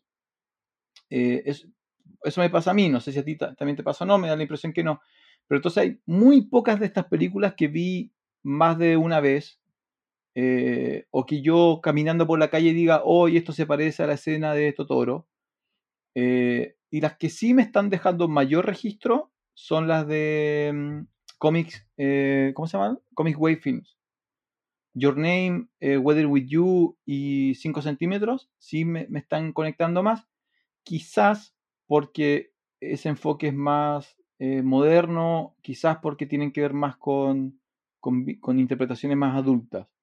No me acordaba del viaje de Chihiro, para nada. O tal vez Don Francisco le gusta el romance en el anime. También Ah, puede ser que me guste, me guste el romance. Todavía estoy en esa etapa donde creo que el amor existe, me siento enamorado. No sé hasta cuándo me voy a, me va a durar. Espero que me Oh. dure tanto como Don Jonathan, que lleva como 30 años enamorado. Eh, 16 años casi. ah, le fallé por el doble. Pero bueno, pero me, me costó. Y empecé a leer el resumen y me acordé. Así que yo no voy a explicar el resumen, lo va a contar Jonathan. ¿De qué se trata el viaje de Chihiro? Bueno, Chihiro es una niña preadolescente, ahí a punto de, la adolescencia, eh, que se está mudando también con sus padres eh, a un lugar con, muchos más arbolitos o una película estilo Ghibli, ¿o no?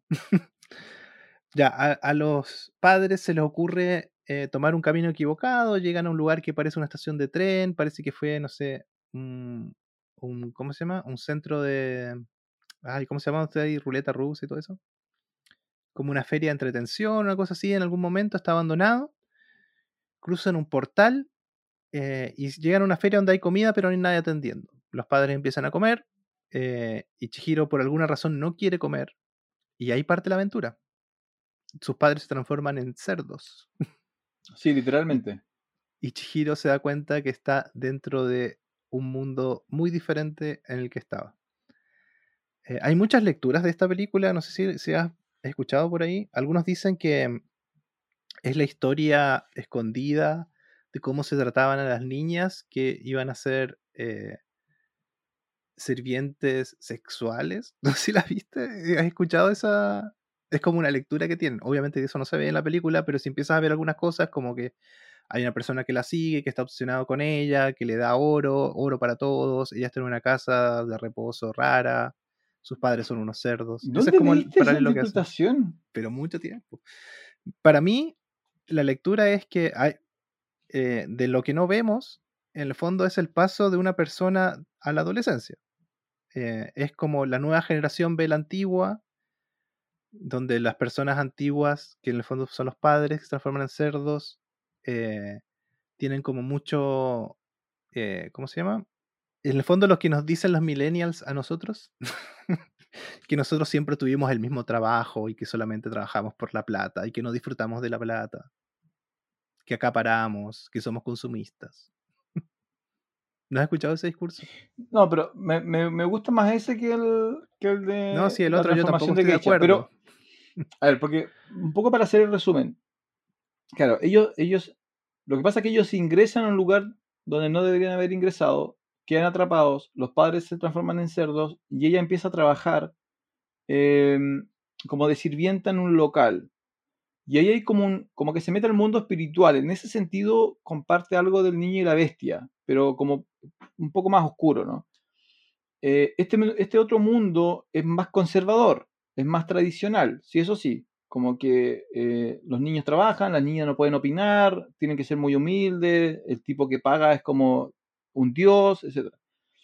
Y ella empieza como a enfrentarse al sistema, a encontrar salida, encuentra aliados, eh, su inocencia le ayuda en, muchos puntos, eh, como que no se adapta a este sistema, y claro, al final logra escapar, rescatar a sus padres, hacerse de amigos y, todo eso. Lo que a mí me llamó la atención es que ella no reacciona particularmente mal a sus padres cerdos. Es bien raro, es como no hay sentido de urgencia.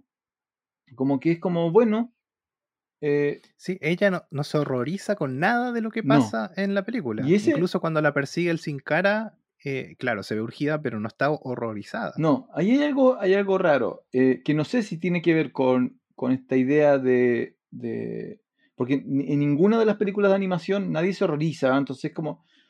pero acá se, se siente como muy extremo porque la niña acaba de perder a sus padres. Entonces, como dices tú, no sé si tiene que ver con, esta separación de la familia, que, como es normal, pero en el final la recupera, entonces no es... Porque hay otras películas donde el niño se separa de la familia y queda separado de la familia y se transforma en, otro ser, que es el niño y la bestia, por ejemplo. El niño y la bestia, el niño nunca vuelve atrás. O sea, sí, perdón, sí vuelve atrás, pero vuelve cambiado. Como que no es el mismo niño. Ella vuelve como al punto inicial. De hecho, la película como que juega con la idea de que todo esto fue fantasía, pero al final te da como una pista que no.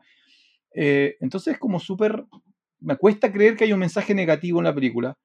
Sí creo que la película tiene que ver con, como dices tú, choque de generaciones, choque de lo conservador con lo nuevo, tiene que ver con la maduración y con el choque de generaciones. Eh, porque ella dentro de este mundo tradicional encuentra aliados y encuentra enemigos. Eh, pero ella termina la película manteniéndose como niña. No, sé si hay grandes cambios en ella como personaje al final. Claro, eh, no hay, claro, no se ve un crecimiento del personaje al final, pero se ve un crecimiento del personaje a lo largo de lo que va a la película. En el fondo, e, ella se coloca prueba tras prueba y ella las va superando eh, de una forma u otra.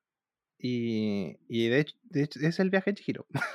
Claro, súper raro porque mantiene, mantiene su identidad, eh, mantiene quién es ella, ¿no? Que creo que quizás ese, por ahí también puede ir el mensaje, ¿no? Ella se enfrenta sola a una nueva realidad y logra, sufriendo, luchando, pero logra salir como quien es ella. Nunca se pierde quién es Chihiro, donde sus padres habían caído, sus padres se habían transformado en cerdos y fue como la, pureza de ella eh, lo que lo salvó. y hay otros personajes ahí que, que, que juegan con esa idea de mantenerse o cambiar, pero eh, yo en realidad evito sobrepensar demasiado porque eh, no conozco la cultura de ellos. Entonces, puede ser que hayan elementos que para ellos son obvios, que para nosotros no. Nuestra cultura es distinta, nuestra visión espiritual es distinta. Eh, si tú lo piensas, es muy común en las películas que hemos visto la idea del niño autosuficiente. El niño siendo hijo y teniendo familia se cocina solo, se cuida solo, eh, y eso en Occidente nunca se ve. O sea, para nosotros el, papá cuida al niño hasta que no puede más, hasta que se escapa, ¿no? El, joven tiene que, eso te va a pasar, ya, cuéntame cuando te pase, ¿no? Cuando tu papá, no, papá, déjame tranquilo, y sale corriendo, y tú va, tu corazoncito va a botar una lágrima de, oh, perdí a mi, a mi lobito mayor. En Japón es como, hay veces hemos visto películas donde los padres están vivos y nunca los vemos. Y niño llega a preparar su comida, entonces quizás Chihiro también tiene que ver como, como con eso, ¿no? Como qué ser niño y qué significa ser adolescente. Y porque de nuevo, ella sufre, pero nunca es vulnerable. Nunca es una princesa en riesgo. La ayudan, pero mm. ella siempre es como el motor de la búsqueda de escapar de su, de su siguiente situación. Hasta, puede ser hasta visto como una película de empoderamiento si usamos términos actuales. Sí, sí, es verdad. Eh, pero para una, curiosidad. el personaje sin cara, el que es como una manta negra con una cara, con una máscara blanca. Eh, el, no sé si te acuerdas uno de, estos de los Mythbusters. Sí. Un programa que había en Discovery que ya, uno de ellos hizo un cosplay de Sin Cara. Hizo un cosplay y se fue a, a, pasear a una Comic Con. De hecho, está en YouTube, búsquenlo por ahí. Y él cuenta de, cómo hizo el cosplay, de que le gusta para que nadie sepa quién es él y qué sé yo. Y que andaba con unas monedas de oro y que le ofrecía las monedas de oro a la gente y que nadie se las tomaba. Y empezó a pensar por qué. Y se dio cuenta que la película, eh, todos los que recibían oro del Sin Cara eh, o morían o la pasaban mal. Era como una maldición el oro. Y, y, en el fondo lo que demuestra es que si te vas a meter en algún lugar selecto, hay gente que está ñoña que sabe eso. y no acepta las monedas de oro de un personaje vestido de Además, es, como es una lección básica. Tú le enseñas a los niños, hijos, no acepten oro de personas enmascaradas. Es como obvio, es como no necesitas mucho entrenamiento. Ese personaje es raro porque, porque eh, en algún momento te dan a entender que es como se va a transformar como en el villano y al final como que tiene un final feliz. Es como súper raro. Eh, y también pasa lo mismo en Niño y la Bestia, como que no tienen el concepto tradicional de villano. El villano no necesita morir. Muchas veces como alguien malentendido o sufriendo. Es como bien... De nuevo, puede, puede simbolizar el sin cara eh, esto este vacío que hablas tú. O la, o la necesidad de tener dinero para comprar cosas que con dinero puedes comprar todo. Claro. Eso simboliza en la película, pero al final termina, lo terminan llevando eh, donde una abuelita que teje y él está tranquilito ahí. Claro, como que lo está, encontró lo que, lo que le hacía feliz. Claro, entonces esos mensajes son bien interesantes. Sí. sí. Así que eso con, con el viaje de Chiquiro. Número 2.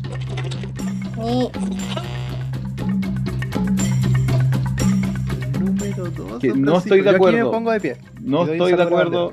Yo me resistía a esto, pero nuevamente esto es una dictadura eh, yo no la, o sea, por razones históricas la pondría en el top 5, pero como calidad de película estaría en la 13. Eh, es Akira de 1988, basado en el famoso manga Akira. Pronto se viene un live action de esta película. Tiene un 3.5 que no sé cómo salió porque yo le puse un 2, así que no sé qué nota le pusiste tú. Hay una remasterización en 4K también que debe haber salido ya. ¿A quién le importa? Jonathan, te dejo con Akira. Muy bien. ¿Usted habrá escuchado el nombre Akira? Bueno, sí, en Japón hay gente que se llama Akira. Pero Akira es una película de animación de 1988 que es muy importante, aunque don Francisco ahí haciendo buches con el agua no quiera aceptarlo. eh, es el hito del anime. ¿Por qué no? ¿Por qué no debería estar en el top 3? De hecho, está en el 2. No, yo te voy a dejar hablar. Habla, exprésate ah, nomás. Sé libre. Ya, Akira se trata em, de en un mundo post-apocalíptico, podríamos decir, porque esto fue en el 88, sí. En un futuro post-apocalíptico para los del 80, hay revoluciones sociales en las calles, hay protestas, la gente no está de acuerdo con el gobierno. Un momento, eso está pasando ahora. y de un momento a otro hay un evento. Un evento eh, que no sabemos muy bien lo que pasa y uno de nuestros personajes, un amigo de nuestro personaje principal está involucrado. Algo pasó, fue expuesto a algo. Eh, y la película se trata de, este grupo de, amigos que eran, al parecer, pandilleros, uno no sabe muy bien al principio. Eh, uno de ellos con una moto muy particular, que es ícono de, la cultura pop, esa moto roja. Eh, Caneda se llama, parece. Eh, van en búsqueda de su amigo. ¿Qué le pasó? ¿Dónde lo tienen? ¿Por qué lo tienen secuestrado? Y resulta que su amigo tiene poderes especiales. Y él siempre fue el segundón dentro del grupo y ahora tiene poderes. ¿Cómo lo corrompo el poder a él? Porque hay gente que está detrás de ese poder. Eh, ¿Y qué va a hacer este grupo de amigos para salvarlo o no de su destino? De eso se trata Akira. No la vendiste muy bien en realidad. ¿Cuáles son los puntos, los puntos fuertes de Akira? Puntos fuertes de Akira, la animación para el 80, muy buena animación, eh, el contenido de ciencia ficción, el diseño de objetos del mundo eh, y la acción también. Número uno entonces. Eh, no, mira, históricamente estoy de acuerdo, es importante.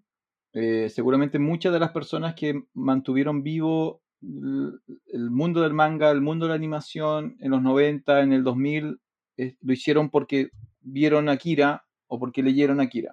Entonces es una gran, gran obra en términos de importancia. Como película, a mí yo la he intentado ver varias veces, nunca me, ha llenado, como que no... Me deja como un poco, un poco frío. En parte creo que es porque la película la hicieron antes que el manga terminara, por lo tanto la película tuvo que llenar agujeros que todavía no se sabía cómo se iban a completar, un poco lo que en menor medida pasa en la recta final de Evangelion, ¿ya? donde la serie no cuenta el final del, manga. Eh, en términos de animación, yo sí estoy de acuerdo que si hoy día ves Akira, la animación se mantiene, como que no, creo que, encuentres muchos puntos donde tú digas se ve mal o se ve viejo. Si tú me dices que hay una un remasterización a 4K, yo creo que en términos de animación y de acción va a competir con algo que haya salido este año o el año pasado, no, le veo mucho problema. Eh, en términos de historia, de nuevo, es donde se, me cae un poco em, porque no encuentro con quién empatizar, no sé quién es el protagonista. Eh, o sea, sé quién es el protagonista, pero no me cae bien el protagonista. No, no sé por qué debería apoyar al protagonista. Eh, el, villano en, la película es el, amigo, como dices tú, Caneda se llama, ¿no? Caneda, sí, pero él es bueno. Ah, Caneda es bueno, perdón. Caneda, es el protagonista, que no hay ninguna razón por la cual te debería caer bien. El villano es como medio llorica, tampoco es como así como.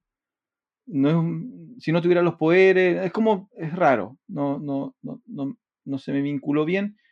Yo estuve buscando luego de qué se trata el manga. Y el, claro, el manga es, es más sobre, em, sobre poder, sobre fe, sobre religión, sobre crisis, sobre evolución social, sobre. Es mucho más complejo y mucho más eh, duro eh, y mucho más maduro y adulto de lo que pudieron traspasar a la película. Eh, entonces, yo vería, me encantaría que hicieran una nueva película o una serie en realidad. No sé por qué no lo han hecho anime el, manga, hasta donde yo entiendo, daría perfectamente para una miniserie de 10 capítulos, de 12 capítulos.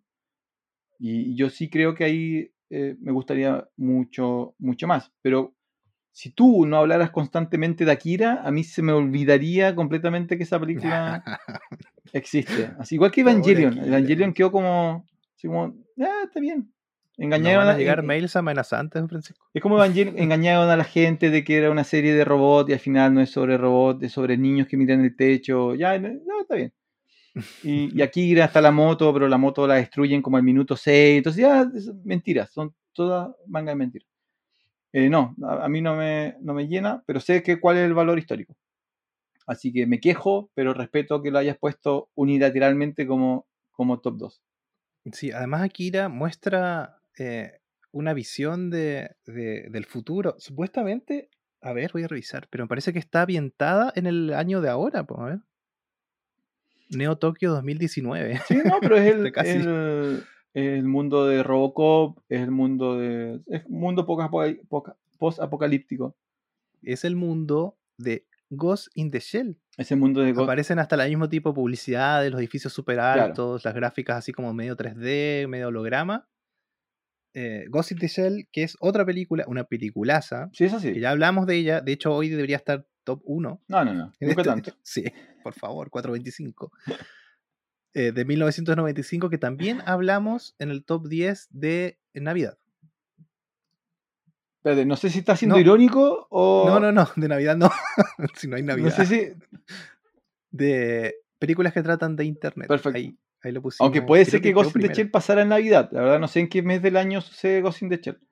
En el futuro no hay Navidad. Sí, siempre está Niño Jesús. Em, sí, es una muy buena película. Tiene su versión live action, que no es mala, pero es, es casi un cuadro a cuadro, entonces no aporta nada al universo.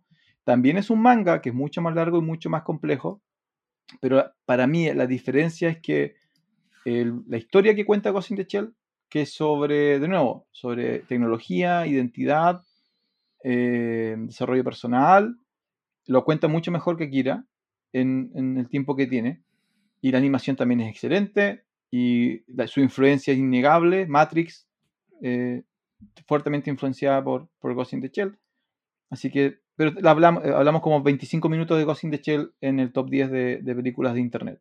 Donde creo que Es no- tan buena, si no es la top 1, la top 2. La verdad no me acuerdo.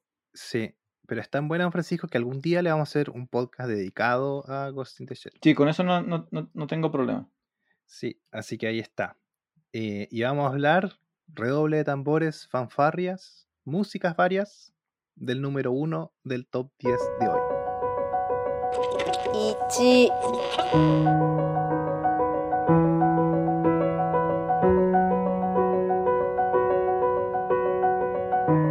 sé cómo llegó a top 1. eh, me sorprendió. Yo no tengo problema, a mí me gusta como top 1. eh, es Your Name del 2010. También de Makoto Shinkai. Sí, dirigida y escrita por Makoto Films. Shinkai. Y también de Comics Wave Films. Igual que Weathering with You y 5 minutos. 5 centímetros por segundo. Sí, eh, es una... A ver, ¿cómo definirla? Es, es un drama, ¿no? Es un, dram- un dramita. Mm, sí, po. O sea, ¿cómo diferencias drama de comedia? A ver, ¿cuál es tu definición? Eh, que comedia es toda la película riéndote. No, ¿cómo vas a hacer eso Sí, comedia? po, obvio que sí. no, no, no. Sí, eso es comedia. De hecho, a mí, a mí me- se me- una definición que me gustaba mucho era que eh, en la comedia al final es feliz y en el drama al final es triste. Es que puede o no tener finales también. po. Sí, sí, no, pero tenía que ver con, con- no sé si tú has leído o visto historias de Shakespeare, que la- las historias de Shakespeare siempre tienen comedia y drama, pero tú nunca sabes Mm. hasta el final qué es lo que va a pasar. Es como, bueno. Eh, Your, Your Name es, eh, a mí me gustó mucho, eh, se hizo muy famosa porque fue, fue la primera película que quebró con mucha fuerza, de nuevo, la, la- la hegemonía de Estudio Ghibli, eh, en términos de ser estas grandes películas que logran un inmenso nivel de taquilla e impacto internacional. De hecho, vamos a ver el top 10 de plata y eh, Your Name está tercera. Entonces, Your Name recuperó, ganó más plata que muchas películas de estudio Ghibli, excepto eh, El viaje de Chihiro, que es la número 2. Pero están cerca. Chihiro tiene 395 millones de dólares, Your Name tiene 380. Entonces, cuando una película quebró ese- esa hegemonía de estudio Ghibli, ganó mucha prensa. Y yo la, quise ver y la verdad es que muy, muy buena. Como todas las películas de Comics Wave, la, la animación, eh, excelente, el diseño excelente, el uso de, de la tecnología, la técnica, excelente. ¿De qué se trata? Y aquí es donde yo me tiro más por comedia. Es una película de cambio de cuerpos. Un joven adolescente y una joven adolescente se despiertan un día en el cuerpo del otro, ¿ya? Y gran parte de la película es eso, es estoy en el cuerpo de quién, cómo llegué acá, se empiezan a encuentran una forma de comunicarse y darse como pistas eh, y de resolver el misterio de qué es lo que está pasando eh, entre ellos y al final obviamente se transforma en una película un poco romántica donde obviamente se conocen tan bien y como pasan por esto juntos que se arma la, la conexión. Eh, a mí me gustó mucho porque fue la primera de Comics Way que vi y donde vi este nuevo estilo, no sé si nuevo estilo de animación, pero este estilo de animación distinto al tradicional, distinto al, estilo Paprika, distinto al estilo Totoro, un poco más realista, pero claramente todavía animación y con un uso de los paisajes. Hay unas postales impresionantes en Your los Name. cielos, los cielos son increíbles. Los cielos son increíbles. De hecho, el director claramente tiene algo con el cielo. Siempre hace algo con el cielo. Sí, en 5 centímetros por segundo igual. Hay unas escenas con cielos abiertos que son geniales. Sí. Em, yo creo que en esta vamos a hacer spoiler, don Francisco. Dale, dale, dale. Alerta. Este podcast contiene spoilers. Muy bien, si no vio la película, vaya a verla y si no se va a comer un tremendo spoiler ahora. sí, se trata de cambio de cuerpos. Despiertan estos dos personajillos y uno se toca eh, su parte frontal del pecho y se da cuenta que tiene algo que no tenía antes ahí. y de hecho se toca mucho después de la película. esa es la parte chistosa. Eh, y el tema es que yo no me recuerdo si ellos saltan ellos vuelven después, ¿cierto? Es como que un día tienen el cuerpo y otro día no. Sí. Claro. Y la película nos empieza a meter en esto, un poco chistoso, queremos saber más, por qué no se pueden comunicar, qué sé yo. Eh, el tema es que ellos no pueden recordar el nombre del otro. Eso es. Por alguna razón, ellos dos no pueden recordar el nombre del otro. Y hay un evento que en la película cada vez sabes más, hay un evento en el cielo, por eso hay tanto cielo, hay un evento en el cielo, hay un evento en el cielo, es un cometa, es un cometa, es un meteorito.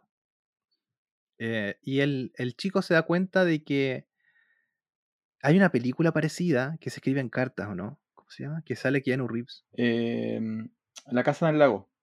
La casa en el lago. Que se escriben y están en diferentes épocas de tiempo. Claro, pero en la casa del lago se sabe, ellos saben. Claro. En este, en la mitad de la película, recién sabemos de que ellos están en diferentes momentos temporales. Y no solamente eso, él, se él sabe de que la chica ya murió. Y eso me pareció genial y terrible al mismo tiempo. Fueron sensaciones encontradas en, cuando vi la película, me acuerdo. Eh, porque te pones de parte de él, de lo que siente él en ese momento, cuando se da cuenta de que todo lo que vivió, todo lo que pasó, en realidad lo vivió esa misma chica que ahora está muerta. Entonces empieza a averiguar qué pasó, cuándo fue, empieza a ver si puede hacer algo para evitar el evento. Y al final de la película lo resuelve súper bien, porque ellos nunca pueden saber el nombre del otro. Hasta el final de la película. Y me parece que el final es genial.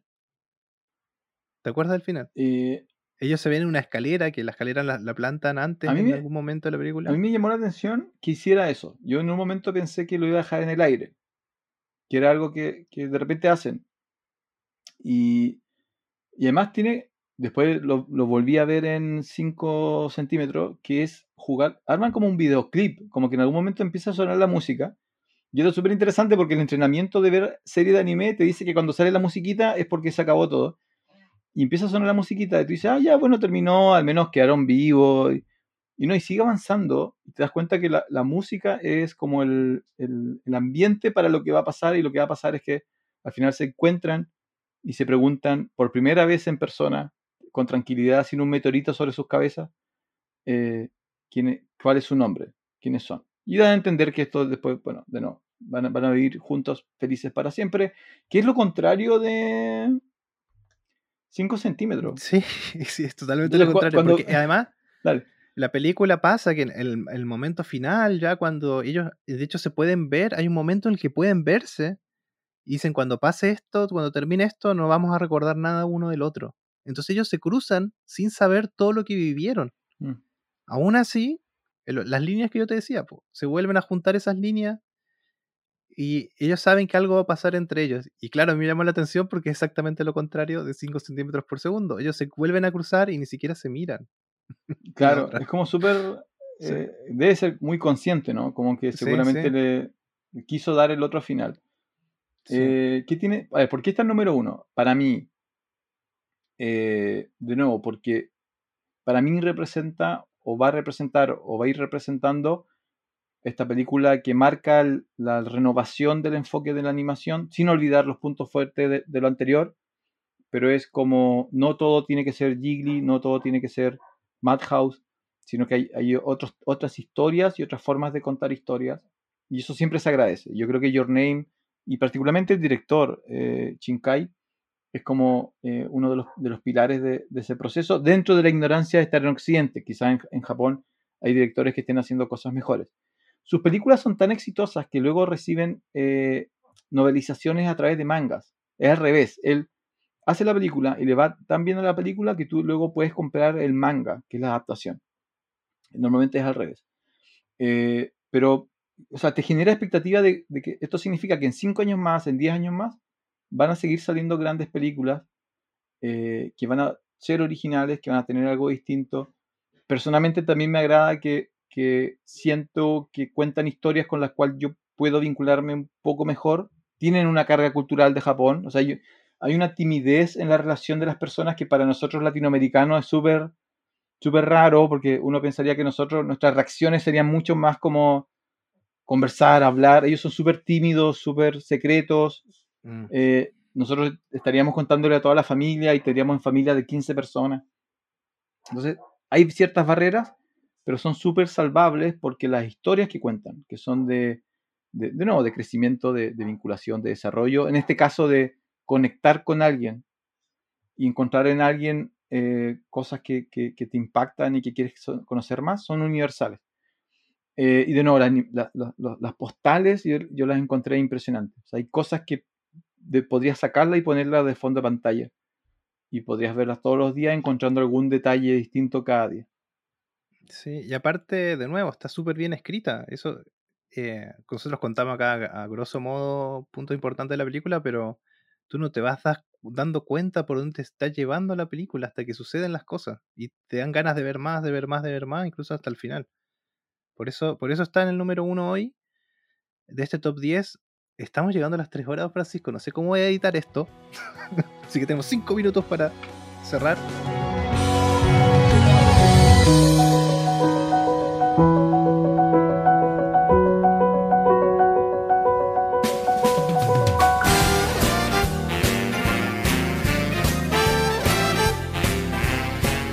Eh, de nuevo, es un top 10 de películas que en el fondo es una lista de recomendaciones.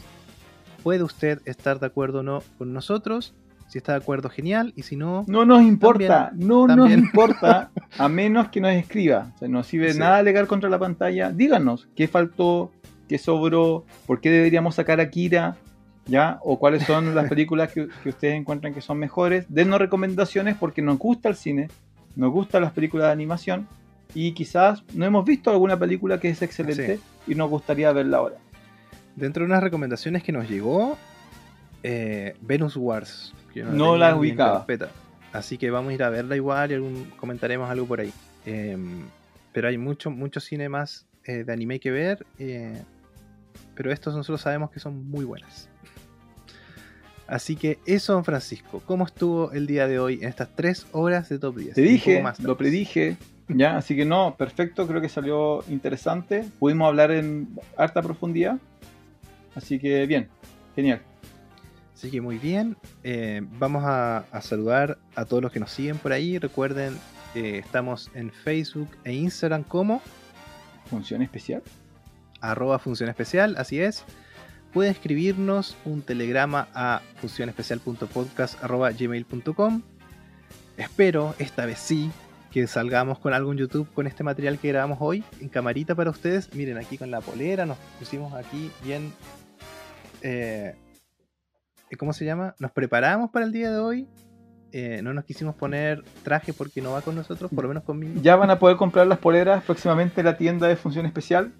Así es. Es es algo que voy a conversar con usted, don Francisco, porque parece que se viene algo así. Ahí vamos a ver. Eh, así que eso, recuerden escribirnos, recomendarnos, seguirnos en redes sociales, avísenles a sus amigos que, que estamos disponibles en Spotify también. Y eso es todo por hoy, parece, don Francisco. Soy Jonathan Barría Gel Soy Francisco Torres. y esto fue el episodio número 18, top 10 de películas de anime de función especial. Adiós.